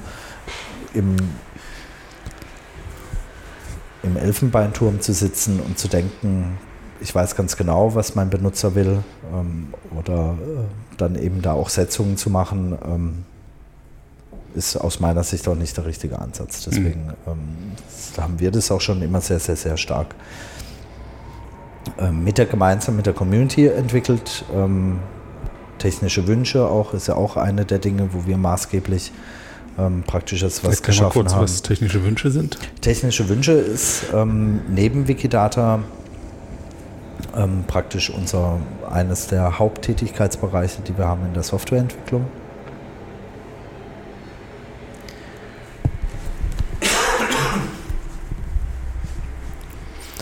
Da geht es darum, ähm, Bedarfe aus der Community ähm, zu adressieren und wir unterscheiden eben auch die Community in, das sind Editoren, das sind Administratoren, das sind Leser, ähm, dass wir da eben auch sicherstellen, dass die Software, die wir entwickeln und vor allem auch die Erweiterungen, die wir machen an MediaWiki, dass die sich an den echten Bedarfen auch ausrichten. Hm.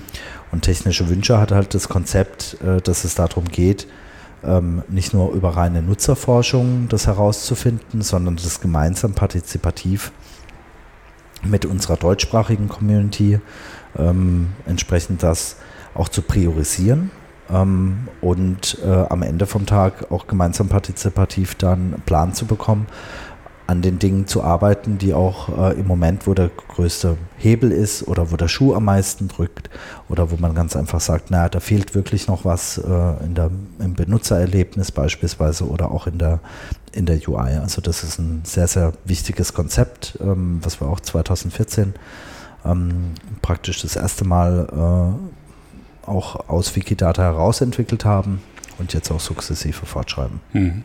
Wenn man sich deinen Lebenslauf so anhört, erkenne ich ein Muster von, von vier- bis fünfjährigen Zyklen. Und der nächste Zyklus war jetzt offensichtlich ähm, Geschäftsführer, äh, Geschäftsführer Vorstand zu werden. Ähm, wie, wie, wie, kam das zu dir? Also du, du wurdest von, von Christian Rickertz äh, zum äh, quasi stellvertretenden, zum Stellvertreter ernannt oder hatte ich genannt, man muss auch jemanden benennen mhm. und äh, ist auf dich gekommen. Ähm, und dann äh, äh, musstest du da auch schon tätig werden, als du äh, als Stellvertreter warst, wenn er im Urlaub war oder so? Genau, also wenn er mhm. länger im Urlaub war, beispielsweise, klassischer ähm, Fall, genau. Du hast quasi da schon reingeschnuppert in das Geschäftsführerdasein. Du äh, hast ja auch äh, mit dem Betriebsrat hier zu tun gehabt. Mhm. Sehe ich das richtig? Du hast sie mitgegründet oder? Mhm. Erzähl mal. Wie wir den gegründet haben? Oder ja, was, also Betriebsrat äh, sollte bekannt sein, aber ähm, hier wurde genau. bei Wikimedia Deutschland wurde ein Betriebsrat gegründet. Genau. Du hast ihn mitgegründet und bist warst auch Vorsitzender, glaube ich, ne? Genau, ja. Also ich bin praktisch äh, gewählt worden vom, vom Kollegium in den mhm. Betriebsrat und äh, war dann auch äh, Betriebsratsvorsitzender. Und, ähm, du hast dich ja selber zur Wahl gestellt. Ich habe mich selber zur Wahl gestellt nach Aufforderung aus dem Ach Kollegium. So. Ja. Ach so, okay. Also ich bin mehrfach angesprochen worden und willst du da nicht kandidieren? Und ich gedacht, ja, äh, also nochmal noch mal, noch was weiteres auf, ist ja auch immer wieder so ein Trade-off, ähm, aber mir ähm, war das schon immer ein sehr, sehr großes Anliegen. Deswegen bin ich übrigens auch nach dem ersten Wikidata-Jahr, ähm, das war übrigens die Vereinbarung, die mhm. ich auch hatte, ein Jahr lang Wikidata und ähm, äh, dann übergeben wir das Projekt auch. Ähm, das war mal so der initiale Plan. An wen sollte das übergeben werden? Das sollte eigentlich an die Foundation übergeben werden, aber da gab es eine schriftliche Vereinbarung mhm. und ähm, die Foundation hatte sich damals nicht in, imstande gefühlt, erstens finanziell und zweitens vom Know-how äh, das Projekt zu übernehmen. Mhm.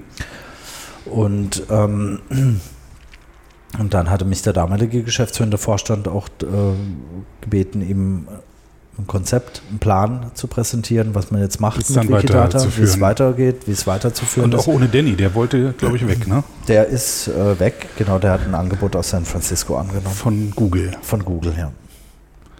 Wo auch was sehr Cooles, irgendwas mit Semantik macht. Ja, da ist er noch Forscher und ist im, genau, Ontologe. Hm, ich sehe manchmal seine euphorischen Beiträge auf Facebook. Ja.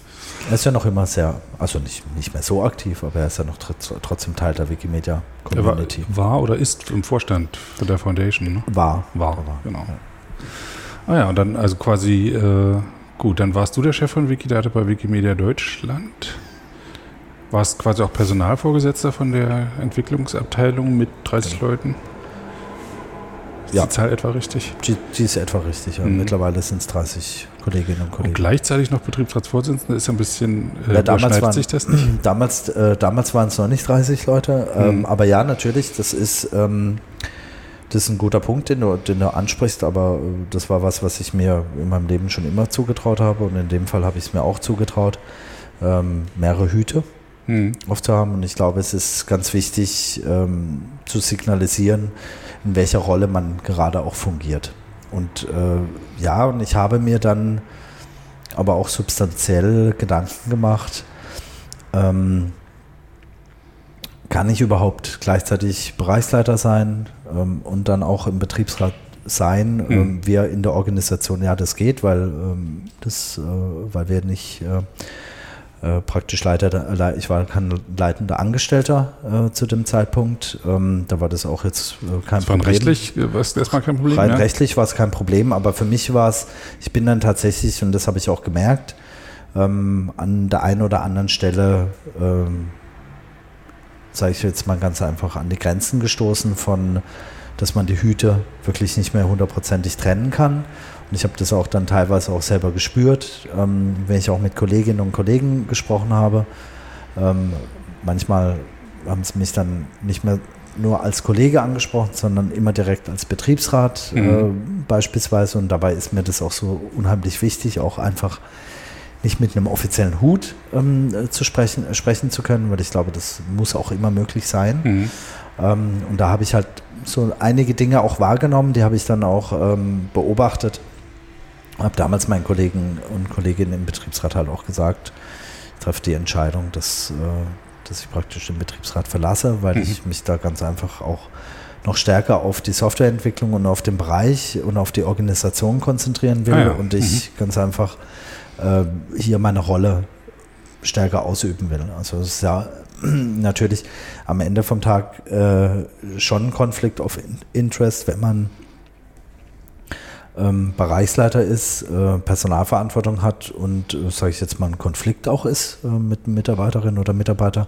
Und gleichzeitig ist man der Vorsitzende vom Betriebsrat. Das mhm. ähm, war dann irgendwann mal ab einer gewissen Größe mit auch ähm, Ausblick, dass die Softwareentwicklung äh, immer leicht äh, pro Jahr gewachsen ist. Mhm.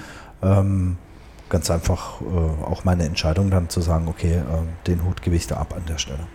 Ist aber sicher interessant, jetzt als geschäftsführender Vorstand selber mal Betriebsratsvorsitzender gewesen zu sein.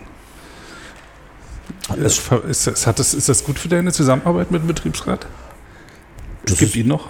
Es gibt ihn noch, den Betriebsrat, und mhm. es ist mit äh, Sicherheit ähm, ja, nicht schädlich, ja, mhm. um es mal, mal auch ganz klar zu sagen. Ja. Es, die Innenperspektive ist äh, immens wertvoll. Mhm. Ich bin ja selber auch Betriebsrat und sehe Betriebsrat nicht als die Stelle, wo man dann nicht entlassen werden kann, laut Gesetz, sondern wo man aus der Mitarbeiterschaft heraus halt mit der, mit der Führungsriege zusammenarbeitet, den Hinweise gibt oder die unterstützt und, und Kommunikation herstellt.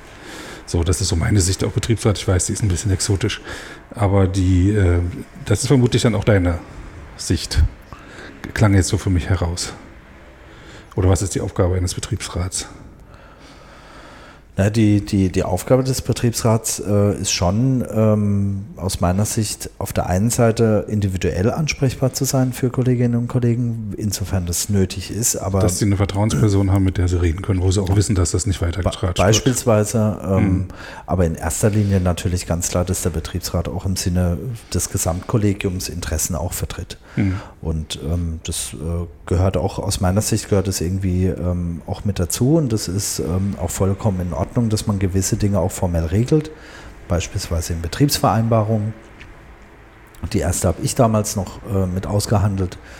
Ähm, und äh, ich denke, dass es in das Gremium als solches ist schon sehr wichtig, ähm, um praktisch auch Interessensvertretung für das gesamte Aber wenn man sich doch mag und eigentlich wie eine große Familie ist und die sind doch etwa alle im gleichen Alter und die sind auch sehr befreundet und es ist sehr kuschelig und überall sind Katzenbilder.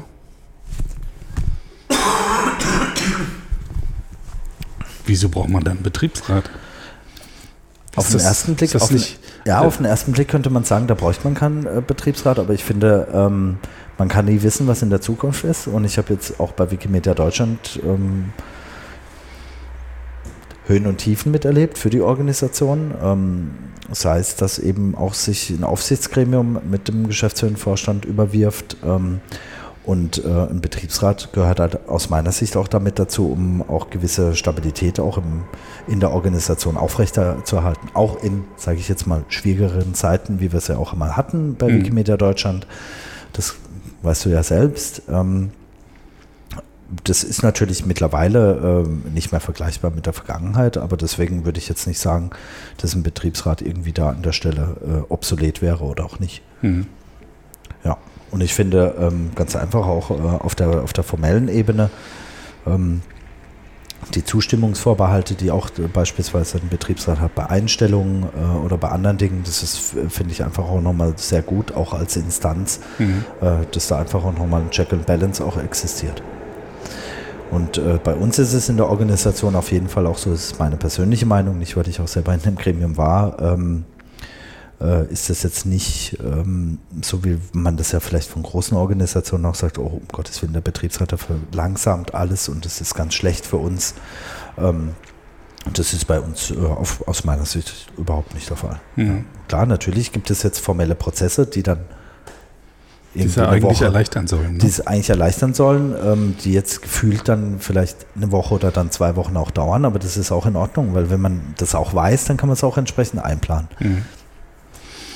Gut, also jetzt geschäftsführender Vorstand. Ähm, interimistisch, weil Christian Rickards ein äh, Angebot gekriegt hat, was er nicht ausschlagen konnte. Ähm, interimistisch äh, deswegen, weil ähm, das Präsidium mich nicht direkt zum permanenten Vorstand ähm, bestellt hat. Hm. Also das war damals war das so, das war dann nach der Mitgliederversammlung, äh, nach der 19. Das war ja dann im Dezember 2016. 16, ähm, Anfang, Anfang Dezember, direkt, glaube ich, an den ersten Tagen, ähm, hat dann Christian mit mir gesprochen und hat gemeint, Achtung, da kommt was. Ähm, und er hat es ja auch selber nur kurzfristig, erst kurzfristig erfahren. Genau, weil auf, ähm, also er ist mittlerweile Christian Riekertz, ist Staatssekretär äh, in Berlin und auf so einen Job bewirbt man sich nicht, ähm, sondern da wird man auch gerufen. Mhm. Ähm, und das ist äh, anscheinend auch sehr kurzfristig geschehen. Ähm, und das hat er dann mir mitgeteilt. Ähm, ich habe dann eben signalisiert, mach dir keine Sorgen. Ähm, ich bin da und bin auch der Stellvertreter.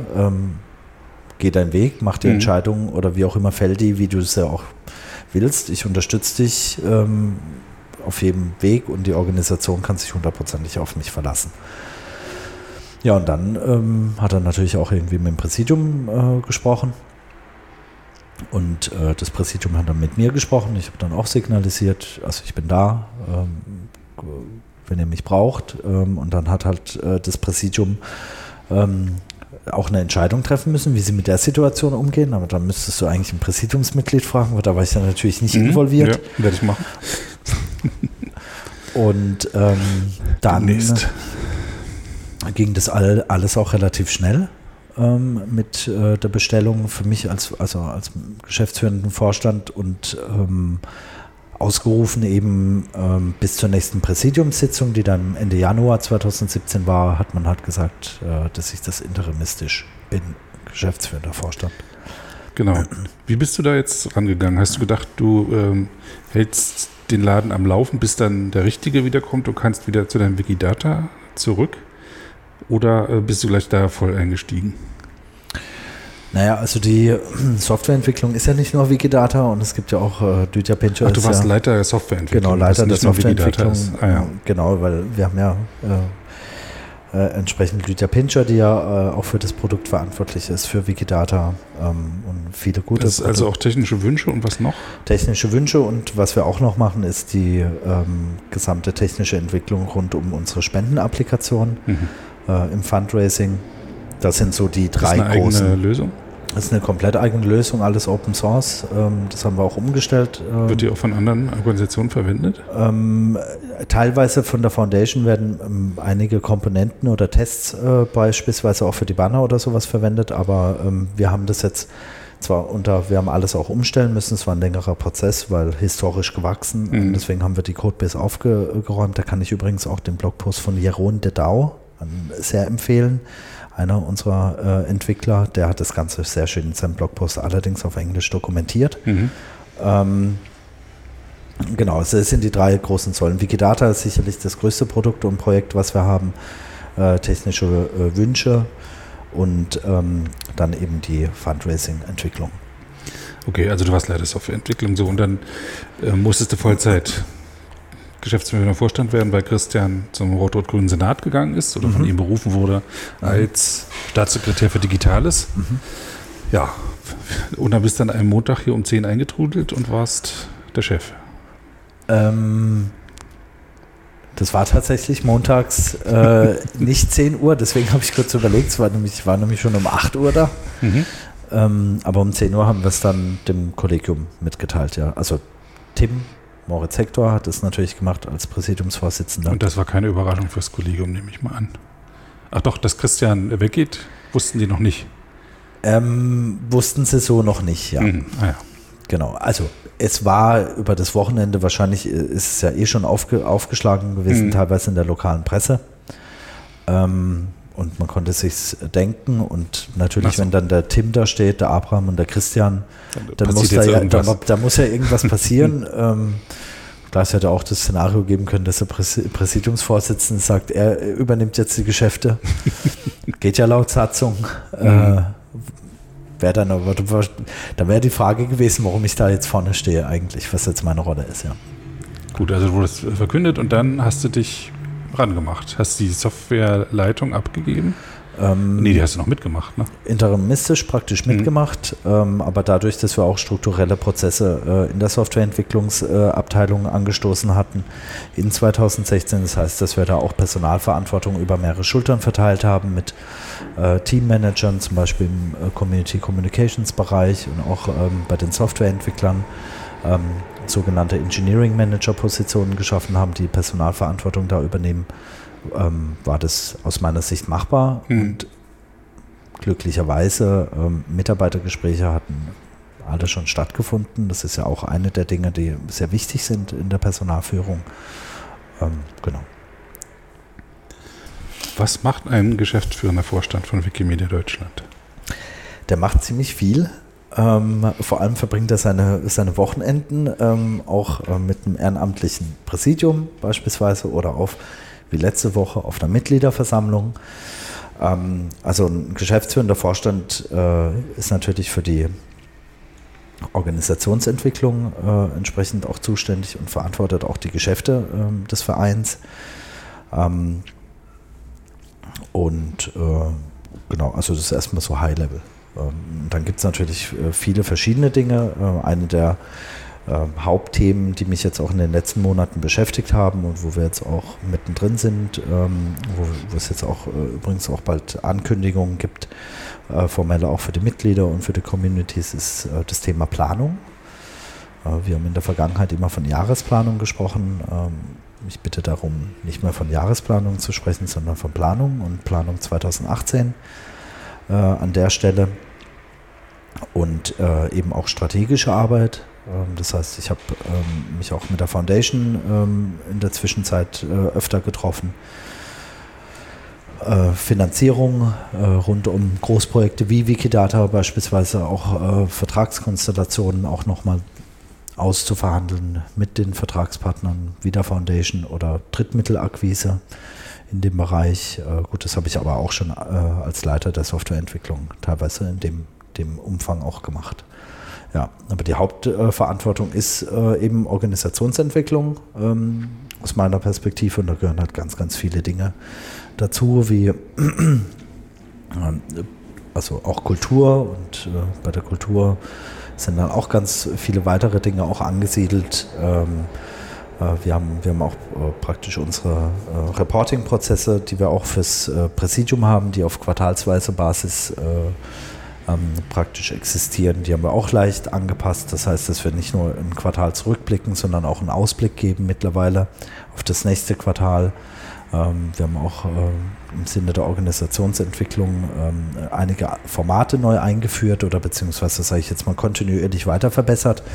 Ähm, so würde ich das sagen, ähm, indem wir jetzt auch Formate haben, ähm, wo wir uns auf inhaltlicher Basis einmal im Monat treffen, ähm, die auch offen sind für das Kollegium, neben den äh, eigentlichen Wochenmeetings, die es gibt und Monatsmeetings. Ja, und solche Dinge gehören dann auch mit dazu, da entsprechend Vorschläge auch zu machen auf einer strategischen und konzeptionellen äh, hm. Ebene und die dann auch entsprechend auch auszuarbeiten. Ähm, auf der Mitgliederversammlung in der letzten, ja. am letzten Wochenende in Bamberg haben mindestens zwei Präsidiumsmitglieder gesagt, dass es so ein bisschen zurzeit so ist, dass man nicht weiß, wofür Wikimedia Deutschland eigentlich steht.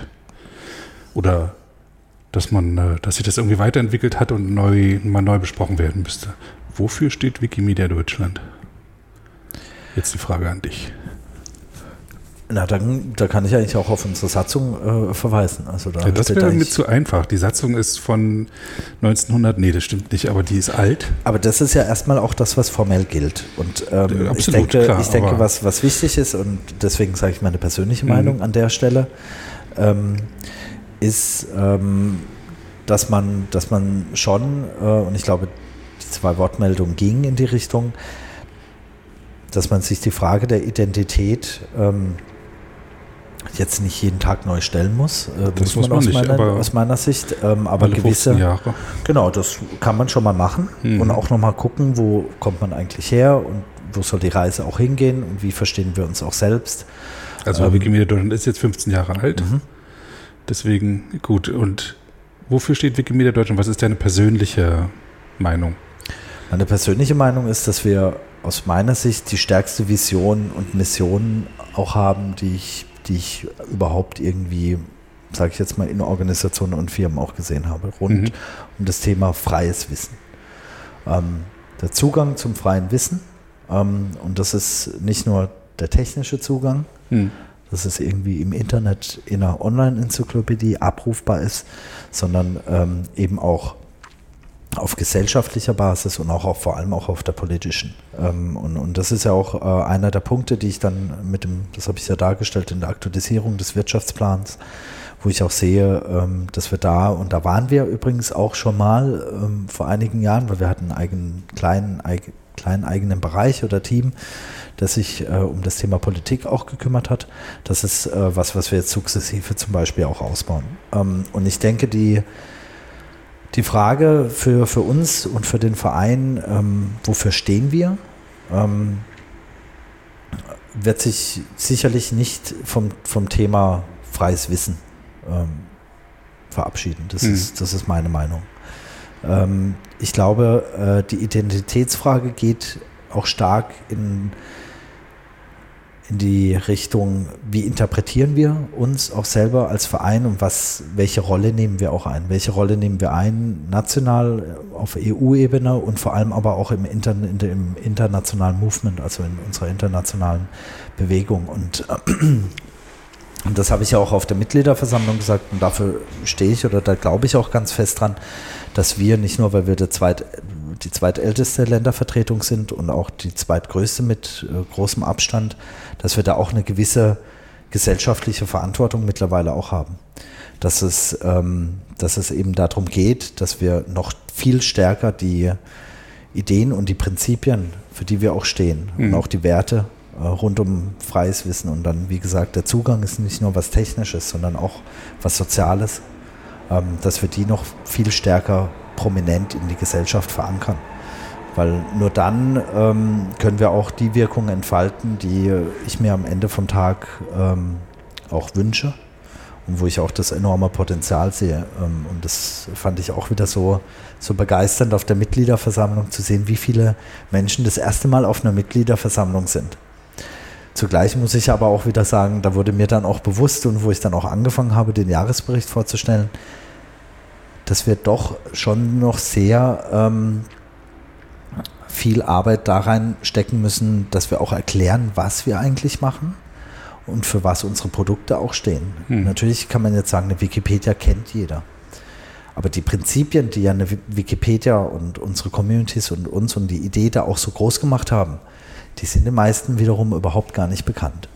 Ähm, und ich denke, da gehört viel, viel dazu. Und da wünsche ich mir auch, dass wir als Wikimedia Deutschland auch als Verein ähm, viel aktiver werden für uns als Organisation ähm, und dass es sich dann eben nicht nur auf, sage ich jetzt mal, eine einjährige Mitgliederversammlung äh, konzentriert, sondern dass das regelmäßiger auch stattfinden kann.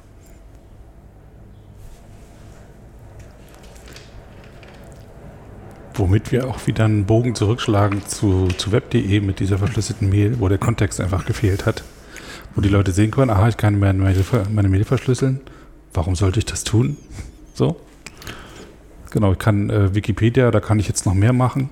Warum sollte ich das tun? Oder auch wie kann ich das tun? Ne? Genau, um, äh, schöne Analogie, die du dann jetzt aufgreifst oder, aufgreifst, um den, den Bogen da zu spannen. Viele haben ja überhaupt gar nicht die Funktion gesehen, dieses kleine Häkchen, was ich da setzen kann. Ich kann jetzt meine E-Mail äh, signieren mhm. und dann theoretisch auch verschlüsseln. Das geht uns ja noch immer auch mit ähm, der Wikipedia, mhm. ähm, auch mit den Produkten. Ähm, und das ist mit Sicherheit eine der, der Herausforderungen, die wir uns stellen müssen in der Zukunft. Ähm, und äh, ich freue mich einfach auf die Zukunft und ich glaube, wir sind da auch auf einem sehr, sehr guten Weg dass wir auch innerhalb unserer Mitgliedschaft und den Communities ähm, sehr wohl auch die, und wir sind ja eine transparente und offene Organisation, aber dass wir auch ähm, entsprechend die Einstellung auch mitbringen, mhm. ähm, uns diesen Fragestellungen auch äh, zu stellen. Und ähm, jetzt ist auch die richtige Zeit, ähm, nicht nur nach 15 Jahren, ähm, sondern weil halt auch international der sogenannte ähm, Strategieprozess, der angestoßen wurde, ähm, für alle Ländervertretungen, für uns als Movement zu überlegen, wie sieht, wie sieht denn das eigentlich auch aus, äh, 2030? Wie kann es denn auch aussehen? Mhm. Wie, wie interpretieren wir unsere Rolle? Was ist denn eigentlich auch mit, ähm, mit Kontinenten wie Afrika oder Südamerika oder Asien? Ähm, dass wir eben auch den Blick nach vorne richten und vor allem auch nach links und rechts und auch schauen, wie sich, wie sich Dinge auch verändern. Mhm.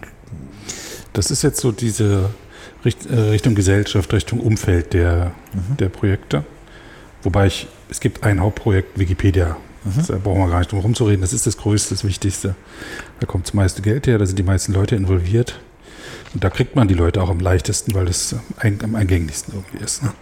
Und hat Wikimedia Deutschland noch schon viel gemacht. Es gab mal ein Referentennetzwerk, es gab mal äh, Wikipedia an der Schule, es gab mal Silberwissen, wo man sich um Ältere gekümmert hat. Es äh, gab ähm, verschiedene andere Projekte, es gab, wurde viel investiert, Zeit und auch Geld in offene Bildungsmaterialien, OER, wo man Leute miteinander vernetzt hat. Wobei das auch so soziale Prozesse, es dauert lange. Dann äh, Glam, also Galerien, äh, Bibliotheken, Archive, Museen, äh, wird äh, viel versucht, äh, mit denen in Kontakt zu treten, obwohl das auch das Gefühl habe, dass das nicht fliegt. Es sind immer noch immer noch so Leuchtturmprojekte, die keine große Ausstrahlung haben. Ähm, gut klappt, glaube ich, diese äh, Zusammenarbeit mit der Konferenz Zugang gestalten, wo ich Jahr um Jahr merke, wie die, äh, wo die, wie, ich hätte bei einer Gegenseite gesagt, wo die Leute von den Museen und Archiven offener werden jedes Jahr und, und sich auch freuen, mit Wikimedia Deutschland zusammenarbeiten zu können. Was ist deine Vision, wie, wie es da weitergehen soll? Ich meine, es gab Projekte, mhm. muss man jetzt neue Projekte machen? Sollte man die, aus den alten was machen? Also man, ähm, was ganz wichtig ist aus meiner Sicht, ähm, dass wir aus den alten Projekten lernen, dass wir ähm, vor allem, und das werden wir dieses Jahr das erste Mal tun, in der Planungsperspektive wegkommen von einem einjährigen Denken. Hm. Weil das ist, denke ich, ähm, also das ist meine persönliche Meinung ähm, und auch Vision und auch für die Organisation, wir müssen hin zu einem Ansatz, dass wir uns endlich frei machen von diesem Kalenderjahr nicht nur budgetär und haushaltstechnisch, sondern auch auf der Zielebene. Mhm. Das ist essentiell. Und ich denke, ähm, das ist halt in der Vergangenheit oftmals ähm, in der Planung. Wir machen jetzt ein Referentennetzwerk. planen das für ein Jahr und haben das Geld für ein Jahr. Und äh, und danach ist kein Geld mehr da und deswegen macht man es irgendwie auch nicht unbedingt weiter. Ganz so war es nicht. Da war ja eher der Gedanke, dass man sich nicht anfreunden konnte, damit konnte, dass die Referenten auch ein Honorar brauchen, weil man das eben ähm, ehrenamtlich nicht, nicht leisten kann. So, zumindest wenn man das äh, besser machen will. Aber da hat es natürlich geholfen, dass es nur ein Jahr war und das Budget war alle und dann konnte man es einfach auslaufen lassen. Und zum Beispiel, also es macht ja auch Sinn, äh, Dinge irgendwie äh, natürlich nicht äh, immer mehrjährig auch zu denken. Aber ein, ein Beispiel, ja, das war jetzt das Referentennetzwerk, mhm. dafür nicht das beste Beispiel, ist jetzt unser Fellowship-Programm, mhm. ähm, was wir letztes Jahr hatten mit zehn Fellows. Das sind Wissenschaftler, die ähm, praktisch äh, einen Mentor auch bekommen, an die Seite gestellt für einen gewissen Zeitraum ähm, äh, eine wissenschaftliche Arbeit auch äh, machen und das Ganze soll jetzt dann nicht nur unter einer freien Lizenz verbreitet werden, sondern der Grundgedanke auch vom freien Wissen und der Zugang zu freiem Wissen und den freien Lizenzen wird praktisch den Fellows auch vermittelt, weil wir da auch ganz stark dran glauben, dass ähm, die nämlich dann im Endeffekt die Innenwirkung wiederum an den Instituten auch äh, praktisch ausstrahlen können. Mhm. Ähm, und das haben wir jetzt auch gesehen, weil wir messen ja auch unsere Ziele wirkungsorientiert. Also welche Wirkung entfalten wir, dass eben sowas ähm, seine Wirkung nicht nach einem Jahr ver, ähm, also wirklich entfaltet. Jetzt dieses Jahr haben wir schon verdoppelt. Mhm. Das heißt, wir, wir laufen auf 20 Fellows zu, ähm, weil wir es auch geschafft haben, mit äh, anderen Stiftungen da zusammenzuarbeiten, die das Programm äh, auch sehr, sehr spannend finden. Und das ist jetzt auch so was sukzessive, wo eben eine mehrjährige Denkensperspektive auch dazu gehört. Was ja auf jeden Fall auch äh, beim mehrjährigen Denken und Planen ähm, basierend auf Zielen dazu gehört, ist ja im Endeffekt auch, wie kann ich auf dem Weg dahin das kontinuierlich auch verbessern. Ähm, wo kann ich auch vielleicht auch Stellschrauben dann auch ändern, vielleicht andere Themen nochmal reinbringen. Ähm, ja. Mhm. Ähm, ich sagte schon, das größte und wichtigste Projekt ist Wikipedia. Ähm, nun hat die Wikimedia Deutschland mit den Wikipedia-Communities schon länger, schon sehr lange ein gespanntes Verhältnis. Mit, äh, mit ein paar Leuten sehr gutes, mit ein paar Leuten sehr schlechtes und auch, ähm, aber grundsätzlich nicht so, wie ich mir das vorstellen würde. Die Wikimedia Deutschland ist aus Wikipedia heraus entstanden, also ist von Wikipedianern gegründet worden, hat sich äh, zu etwas entwickelt, äh, was man ursprünglich sich wahrscheinlich nicht so gedacht hätte. Da war ein pragmatischer Ansatz. Nun gibt es aber Bedarfe in der Wikipedia, ich sehe sie zumindest, ähm, wo man äh, konstitutionelle organisatorische Hilfe einfach braucht, weil wir das Ehrenamtliche nicht leisten können. Äh, sowas wie, äh, dass ich mal es gibt äh, Wikipedia für, äh, für Blinde. So ein äh, gab es mal einen Ansatz, aber das ist wieder eingeschlafen. Und ich glaube, da wäre ganz gut, wenn eine Organisation sich darum kümmern würde. Dann ähm, die, die Förderung, das heißt, dass ähm, äh, Freiwillige, die etwas mit freiem Wissen machen wollen, äh, das äh, finanziell unterstützt kriegen und auch organisatorisch unterstützt kriegen. Das hat sich ja in den letzten Jahren deutlich verbessert äh, ist aber immer noch sehr relativ unbekannt und ähm, wird mir von vielen, die es benutzen, auch als bürokratisch beschrieben. Ähm, ich selber musste neulich, äh, äh, weil ich ähm, Eintrittsgeld bezahlt haben will, wollte ein Formular ausdrucken, unterschreiben, einscannen und per Fax oder per Mail dann wieder hierher schicken. So fand ich seltsam in, in Zeiten des Internets, aber äh, habe ich dann gemacht, ähm, weil ich die Technik auch da, da hatte. Ähm, ich höre, ich lese auch in der Wikipedia immer noch ähm, gegenüber Wikimedia Deutschland böse Worte oder auch eine, eine Grundresignation.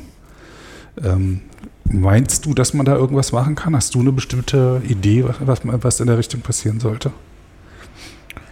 Also zunächst ähm, verstehe ich deinen Standpunkt, aber meine Betrachtung aus den letzten fünfeinhalb Jahren ist, äh, also es ist deutlich besser geworden.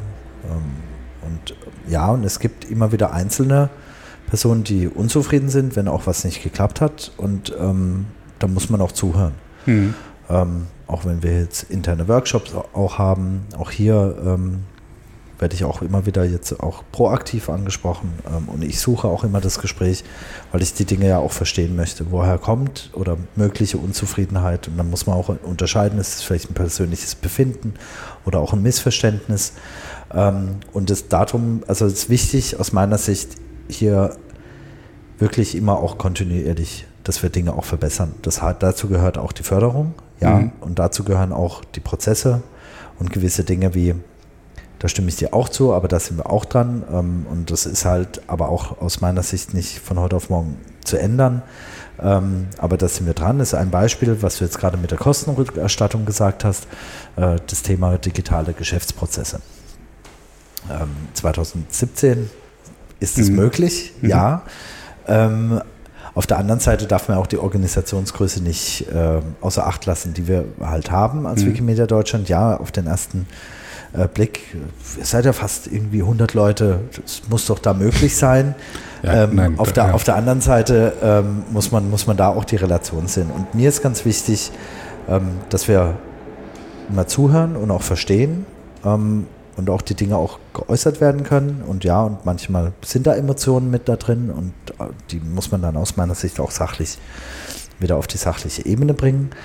Ähm, und ähm, ein Beispiel war ja auch ähm, aus der letzten Mitgliederversammlung im Dezember die doch sehr emotional geführte äh, Debatte rund um die Online-Kampagne äh, bezüglich den Bannern. Und ich finde, so wie wir das jetzt dann in den letzten Monaten auch gemeinsam mit Mitgliedern und der Community auch gemacht haben, genauso sollte es aus meiner Sicht auch, auch äh, funktionieren. Das ist kontinuierliche Verbesserung für mich.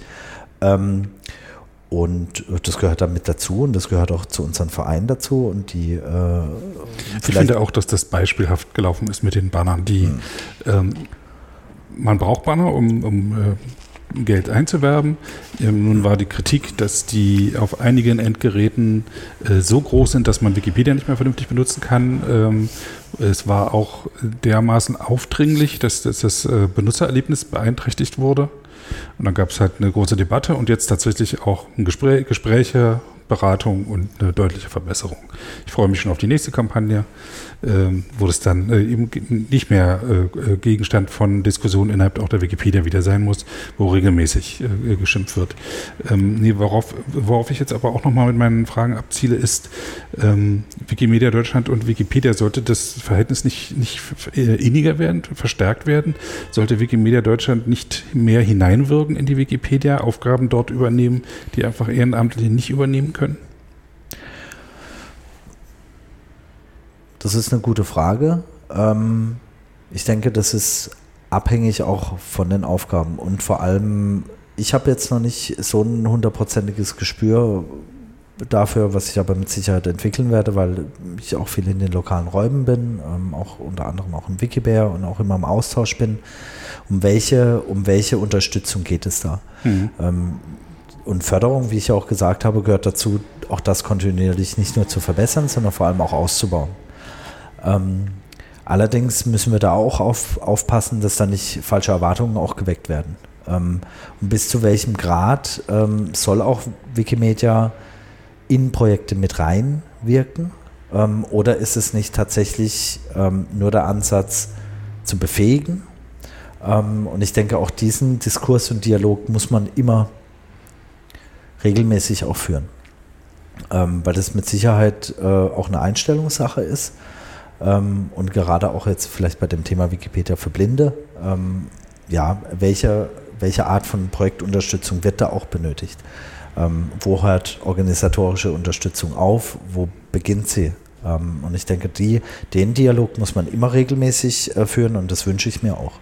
Weil äh, nur so ähm, kann auch gewährleistet sein, ähm, dass, ähm, dass wir da auch immer äh, nah beieinander bleiben. Das ist auch übrigens mein, mein persönlicher starker Wunsch. Und mhm. ähm, ich sehe übrigens auch ähm, natürlich auch in der Vergangenheit auch immer wieder, ähm, auch auf vergangenen Mitgliedernversammlungen, wenn wir da nochmal das Thema Identität aufgreifen, ist Wikimedia Deutschland der Verein für die Wikipedia äh, oder nicht. Und ähm, meine Wahrnehmung ist und auch von vielen auch alteingesessenen ähm, Community-Mitgliedern und Wikipedianern, dass da sehr wohl schon auch die Offenheit auch existiert, ähm, auch nach vorne zu schauen und nicht nur in einem kleinen Kosmos, was ja oft auch irgendwie, sage ich jetzt mal, unterstellt wird, dass Wikipedia nur ihren, Wikipedianer auch nur ihren kleinen Kosmos haben. Das hm. äh, muss ich ganz einfach sagen, ist nicht meine persönliche Wahrnehmung.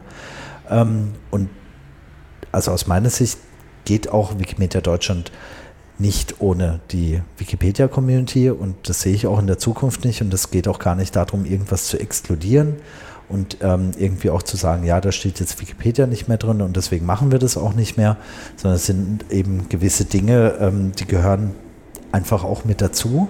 Ähm, und ich wünsche mir die Offenheit von uns allen, dass wir ähm, offen und ehrlich miteinander auch umgehen, ähm, weil nur so können wir uns äh, auch äh, in der Zukunft entsprechend auch so aufstellen äh, als Verein, dass wir der Zukunft auch äh, gut begegnen können. Hm.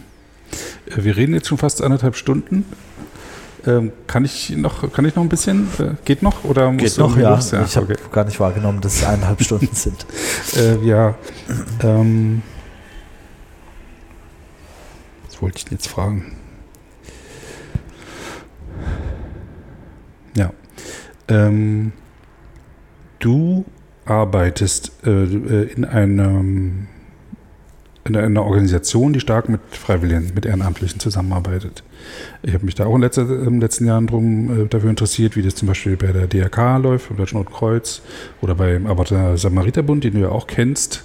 Und da gibt es immer ähnliche Herausforderungen, nämlich ähm, die Erwartungen äh, gegenseitig, äh, Misstrauen gegenseitig, äh, äh auch Unkenntnis dessen, was, was der andere tut. Also zum einen, dass die Ehrenamtlichen äh, äh, äh, äh, Ideen haben, was ein Hauptamtlicher tut, der da angestellt ist, aber auch ähm, äh, von hauptamtlicher Seite teilweise ähm, eine, eine, Herangehensweise an Ehrenamtliche, dass man die versucht, den Geld aufzurechnen, was ich für äh, eine Todsünde halte, weil das nichts miteinander zu tun hat, aber auch dann überzogene Erwartungen an, an Verlässlichkeit, oder weil die ja auch eben ja, über freie Freizeit nicht immer frei verfügen. So, und äh, du bei dir ähm, bist jetzt in einer besonderen Rolle ja auch noch ein ehrenamtliches Aufsichtsgremium, so hast du es genannt, das Präsidium äh, zu haben. Ähm, zeitlich bist du dem immer im, Vorteil. Ne? Also du beschäftigst dich den ganzen Tag mit Wikimedia Deutschland, während das Präsidium äh, einmal die Woche oder alle zwei Wochen miteinander spricht äh, und sich regelmäßig trifft. Ich weiß nicht, äh, wie, wie jetzt die Zyklen sind. Ja, also nur gelegentlich das tut. Und ähm, das heißt, dass eigentlich du Wikimedia Deutschland zu, ähm, ähm, bist. So. Die anderen sind nur mit. Siehst du diese Verantwortung? Hast du da schon mal drüber nachgedacht? Die Verantwortung ist mir da durchaus bewusst. Ähm, deswegen ist auch mein Selbstverständnis, dass, ähm, dass ich bestmöglichst Informationen, ähm, Vorschläge und ganz konkrete Dinge auch vorbereite damit auch ein ehrenamtliches Präsidium äh, mit endlicher Zeit sich bestmöglichst den Überblick äh, verschaffen kann und auch eine Aufsichtsfunktion wahrnehmen kann. Mhm. Und ähm, ich sehe mich als äh, Bindeglied zwischen Präsidium, so heißt es ja bei uns, unter Geschäftsstelle und ähm, ganz klar operative Ziele und alles, das liegt alles auch in meiner Verantwortung. Ähm, und ähm, dadurch, dass wir auch ein ehrenamtliches äh, Präsidium haben ähm, und wir haben ja auch Ausschüsse, versuche ich auch sehr, sehr eng auch mit den Ausschüssen zusammenzuarbeiten mhm. ähm, und bestmöglichst da auch zu unterstützen, ähm, auch auf dem Weg dahin und auch wenn wir verschiedene Prozesse auch starten, die vom Präsidium initiiert sind oder auch von der Mitgliederversammlung äh, praktisch bewilligt sind oder auch so gewünscht sind. Ähm, der Verantwortung bin ich mir sehr, sehr bewusst, ja. Das ist übrigens auch eines der sage ich jetzt mal, steilsten Lernkurven, die ich jetzt äh, in meinem Leben auch äh, gemacht habe, äh, auch obwohl ich auch in anderen äh, Kontexten auch schon mit Ehrenamtlichen äh, zu tun hatte oder auch selber auch schon das ausgeführt habe. Ähm, aber ganz einfach nochmal die Planung und die Zeiteinschätzung und auch die Wertschätzung ähm, und die Kommunikation, die da, da auch damit dazu gehört, ist dann wirklich auch nochmal eine andere. Gegenüber was? Gegenüber klassischem, sag ich jetzt mal, einem DAX-Unternehmen mhm. oder äh, einem Unternehmen, wo es am Ende vom Tag darum geht, äh, Produkte bestmöglichst zu platzieren, mhm. in den Massenmarkt reinzudringen und so viel Umsatz wie möglich zu machen. Mhm. Genau, bei Wikimedia Deutschland geht es ja nicht um den Umsatz, sondern es geht, tja, warum eigentlich? Möglichst viel freies Wissen, möglichst vielen Leuten bereitzustellen. Das ist ja nun äh, die, die ganz hohe Ebene. Genau. So, aber was mir so einfiele, wäre, ähm, sich bei Ehrenamtlichen die wertzuschätzen, zum Beispiel. Das wäre so. Was fällt dir noch so ein?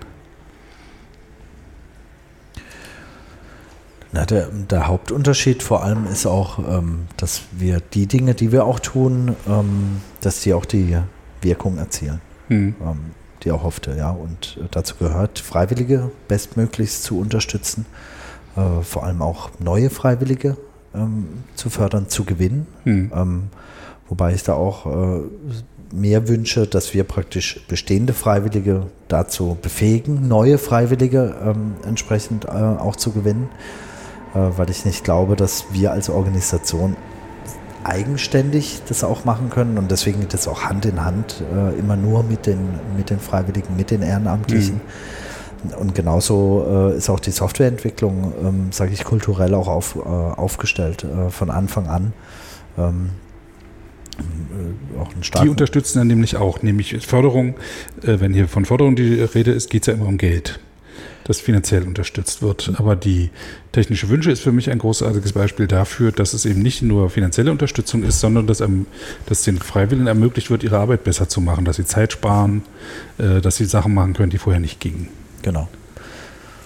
Und wenn wir von äh, neuen Freiwilligen reden, schwingt immer so ein bisschen mit neue Wikipedia-Autoren. Aber ich glaube, davon sollten wir uns auch langsam verabschieden ich denke, dass es einen, bestimmte, bestimmten Schlag Menschen gibt, der überhaupt nun dazu eignet, sich eignet, Wikipedia-Autor zu werden. Aber es gibt so viele andere Sachen, die man noch mit freiem Wissen machen kann, auch selbst im Umfeld der Wikipedia noch machen kann, außer Autor zu sein. Ich selber sehe mich auch nicht als großartigen Autor. Ich editiere zwar, aber schreibe selten Artikel, aber es gibt so viel Arbeit, die man machen kann. Man kann Bilder von Rändern abschneiden, äh, Ränder von Bildern abschneiden. Man kann äh, Sachen, Bilder ein, kategorisieren. Man kann Daten einpflegen bei Wikidata, man kann sonst irgendwas machen. Also, geht das schon in die Richtung, was, was dir auch vorschwebt bei Wikimedia Deutschland? Das ist einer der, der Richtungen, die mir vorschwebt, äh, die ja, also sage ich jetzt mal für dich und mich, äh, die ja etwas länger dabei sind oder tiefer drin stecken, offensichtlich sind. Ähm, aber es geht, glaube ich, auch ähm, aus meiner Sicht darum, ähm, und das habe ich jetzt auch wieder auf den letzten Mitgliederversammlungen, vor allem auch auf der letzten gelernt, um eine Beteiligung im Verein. Hm. Ähm, und da geht es dann nicht unbedingt um den Artikel auch zu schreiben oder auch irgendwie, auch wenn auch unsere Workshops sehr, sehr gut ankamen, wie man Wikidata editiert und auch äh, Fotoworkshop, ähm, wie man auch äh, Bilder praktisch unter einer freien Lizenz dann in äh, Wikimedia Commons veröffentlicht sondern ich glaube, es geht ähm, auch zukünftig darum, sicherzustellen, dass ähm, Mitglieder und Ehrenamtliche ähm, auch Formate äh, mhm. finden, wo ein kontinuierlicher auch Austausch stattfinden kann. An was ich denken kann beispielsweise ist, dass wir auch die lokalen Räume mittlerweile, wo wir einige auch schon haben in Deutschland, dass diese Grundsatzidee noch weiter äh, natürlich ausgebaut wird und dass wir dort eben auch einen ganz regelmäßigen Austausch auch pflegen mhm. zwischen auch äh, aktiven Mitgliedern, ähm, oder auch Fördermitgliedern, die jetzt nicht unbedingt auch ähm, Artikel schreiben müssen oder irgendwie Daten in Wikidata, sondern die sich am aktiven Vereinsleben auch beteiligen können. Mhm. Und eine der Dinge ist beispielsweise Planung. 2018 oder auch Folgejahre oder andere mhm. Dinge, ähm, wo, man, wo man sich, ähm, sage ich jetzt mal, in verschiedensten Formaten äh, auch einbringen kann, ohne mit der Prämisse zu starten. Okay, ich habe jetzt gerade ein bisschen das Gesicht verzogen, weil ich mir ja. Planung jetzt nicht als das vorstelle, was ich unbedingt mitmachen wollte. Äh, das kann aber meine persönliche Präferenz sein. Äh, Nochmal zur Mitgliederversammlung, es waren ja über 100 Leute da. Mhm. Äh, mindestens die Hälfte waren Fördermitglieder, die innerhalb des letzten Jahres eingetreten sind in den Verein und die wollten ganz offensichtlich mitmachen. Etliche davon hatten große Lust mitzumachen. Die fanden es toll, was wir da tun, was wir hier tun. Äh, dann wurde, äh, gab's, wurde ging es um einen Ausschuss, der sich um, um Partizipation und Mitmachen kümmert und da haben sich dann auch gleich mehrere gemeldet. Ähm, das ist zurzeit, zurzeit ist es aber noch so, dass man als Mitglied sich wirklich die Frage stellen muss, Fördermitglied, aktives Mitglied, was ist der Unterschied? Weil wirklich mitmachen kann ich eigentlich nicht. Und wenn ich, ich habe es mehr, mehrfach erlebt, wenn dann mit einem ähm, Mitarbeiter aus der Geschäftsstelle gesprochen wurde, ich würde gern mitmachen und dann sagt das Mitglied aus der Geschäftsstelle, na was hast du denn für Ideen? Und dann, damit endet dann meistens das Gespräch. Was, was, was denkst du, was man da machen kann in der Richtung? Also wir müssen uns äh, sicherlich die Frage stellen, welche welche Formate ähm, gibt es in der Zukunft, die eine aktive Vereinsmitarbeit ermöglichen. Mhm. Ähm, die AG Partizipation, ähm, die ja dann jetzt nicht mehr wiedergewählt wurde, aus bekannten Gründen. Also weil, weil es auch kein, sage ich jetzt mal, ich glaube, am Ende vom Tag äh, haben auch die meisten nicht verstanden, was macht die AG und mhm. wofür ist die und wie kann ich mich, wie kann ich mich daran beteiligen, auch mhm. aktiv. Geht es auch darum, das ist auch mein Anspruch, ähm, äh, sicherlich, äh, dass wir uns als Wikimedia Deutschland, als Or äh, Organisation, die Gedanken machen, wie können wir praktisch ähm, Mitglieder aktiv auch einbinden. Hm. Ich sag mal, eine Arbeitsgruppe ist ein Format, aber es gibt sicherlich auch noch andere Formate, wo wir auch äh, bei anderen Organisationen schauen können, was funktioniert da auch. Ganz wichtig. Das gut, ähm, ja. Äh, da sind wir übrigens auch gerade dran ähm, in diesem Jahr und analysieren das, mhm. um dann nicht unbedingt gleich zu irgendwas zu kopieren, was vielleicht jetzt bei einem anderen äh, gemeinnützigen Verein gut funktioniert, sondern dass wir da nochmal dann auch in den Diskurs gehen, äh, auch mit den Mitgliedern natürlich, ähm, um zu sehen, was sind die passenden Formate. Und ich denke, auch da können wir einfach aus der Vergangenheit auch lernen. Ähm, wie ist die AG-Partizipation entstanden? Warum ist die entstanden? Ähm, und was ist der Zweck? Und wie kann ich mich da jetzt auch nochmal mit einbringen? Ähm, und ich wünsche mir ganz einfach, ähm, dass wir uns immer regelmäßig ähm, die Gedanken über die passenden Formate machen, mhm. weil nur so können wir auch sicherstellen, dass, dass jetzt nicht nur eine bestimmte Gruppe der Mitglieder irgendwie da angesprochen wird und dann auch Lust hat mitzumachen. Mhm. Und ich sehe da noch auf jeden Fall sehr ein viel, viel Weg nach, äh, nach oben, viel Luft nach oben, mhm. dass wir das auf jeden Fall für die Zukunft besser machen. Ja, gut finde ich auch ähm, diesen Gedanken, ähm, mit anderen Organisationen äh, da zu schauen, was da passiert. Ich hatte mit einigen zu tun, Volkssolidarität, Arbeiter-Samariterbund, Deutsches Rotes Kreuz, äh, wo man jetzt, jetzt nicht mit freiem Wissen arbeiten, aber die genau dieselbe Konstellation haben, nämlich viele Freiwillige, Ehrenamtliche äh, dann und, und Festangestellte und die haben genau dieselben Probleme. Vielleicht sollte man sogar dann den Austausch jetzt nicht nur sporadisch machen, sondern mal eine Konferenz machen oder ein, ein Dachverband oder irgend sowas. Ja. Sowieso ein Dachverband für freies Wissen wäre ja auch mal was. Ne? Es gibt ja noch die Open Knowledge Foundation, wo der ehemalige ähm, geschäftsführende Vorstand äh, Pavel Richter hingegangen ist. Es gibt eine Open Knowledge, äh, Open Knowledge Foundation. Dann gibt es die Free Software Foundation, gibt die Mozilla wie heißen die? Mozilla Foundation. Foundation. Genau, das sind ja alles ähnliche Prozesse. Gibt es da schon eine Vernetzung? Eine personelle auf jeden Fall schon, aber auch eine, eine Zusammenarbeit? Digitale Gesellschaft mhm. gibt es da noch? Ähm, zumindest mit den Organisationen, äh, die jetzt in Berlin sind, äh, gibt es auf der personellen äh, Ebene auf jeden Fall äh, eine Vernetzung dahingehend, dass wir uns manchmal, es gibt äh, Formate wie regelmäßig Mittagessen gehen mit der einen oder anderen Organisation. Es gibt ja auch einige Organisationen, die unsere Geschäftsstelle, die Räumlichkeiten auch benutzen für ihre eigenen Formate. Ähm, für mich und meine Vision ist, ähm, dass es eben nicht nur bei, den, bei diesem kleinen Austausch bleibt. Also im, wir stellen die Eventflächen hier zur Verfügung, mhm. äh, sondern dass man das tatsächlich nochmal auf eine andere Ebene hebt, weil ich denke, genau so können wir dann auch äh, gegen, gegenseitig profitieren und vor allem auch nochmal eine ganz andere Wirkung und Kraft auch entfalten. Und damit ist die Aufzeichnung zu Ende. Wir haben noch besprochen, was für ein Musikstück er sich denn wünschen würde, weil ich ja am Ende meines Podcasts immer ein Stück frei lizenzierte Musik spiele. Ähm, er meinte, es ist ihm eigentlich egal, alles außer Death Metal. Ich habe von äh, Kevin McLeod ausgewählt, einem New Yorker, ein Stück, das heißt Parisien. Er hat ein Album rausgegeben, Wonders of the World, äh, wo er ähm, Musik aus verschiedenen Weltregionen nachahmt. Ja, viel Spaß dabei.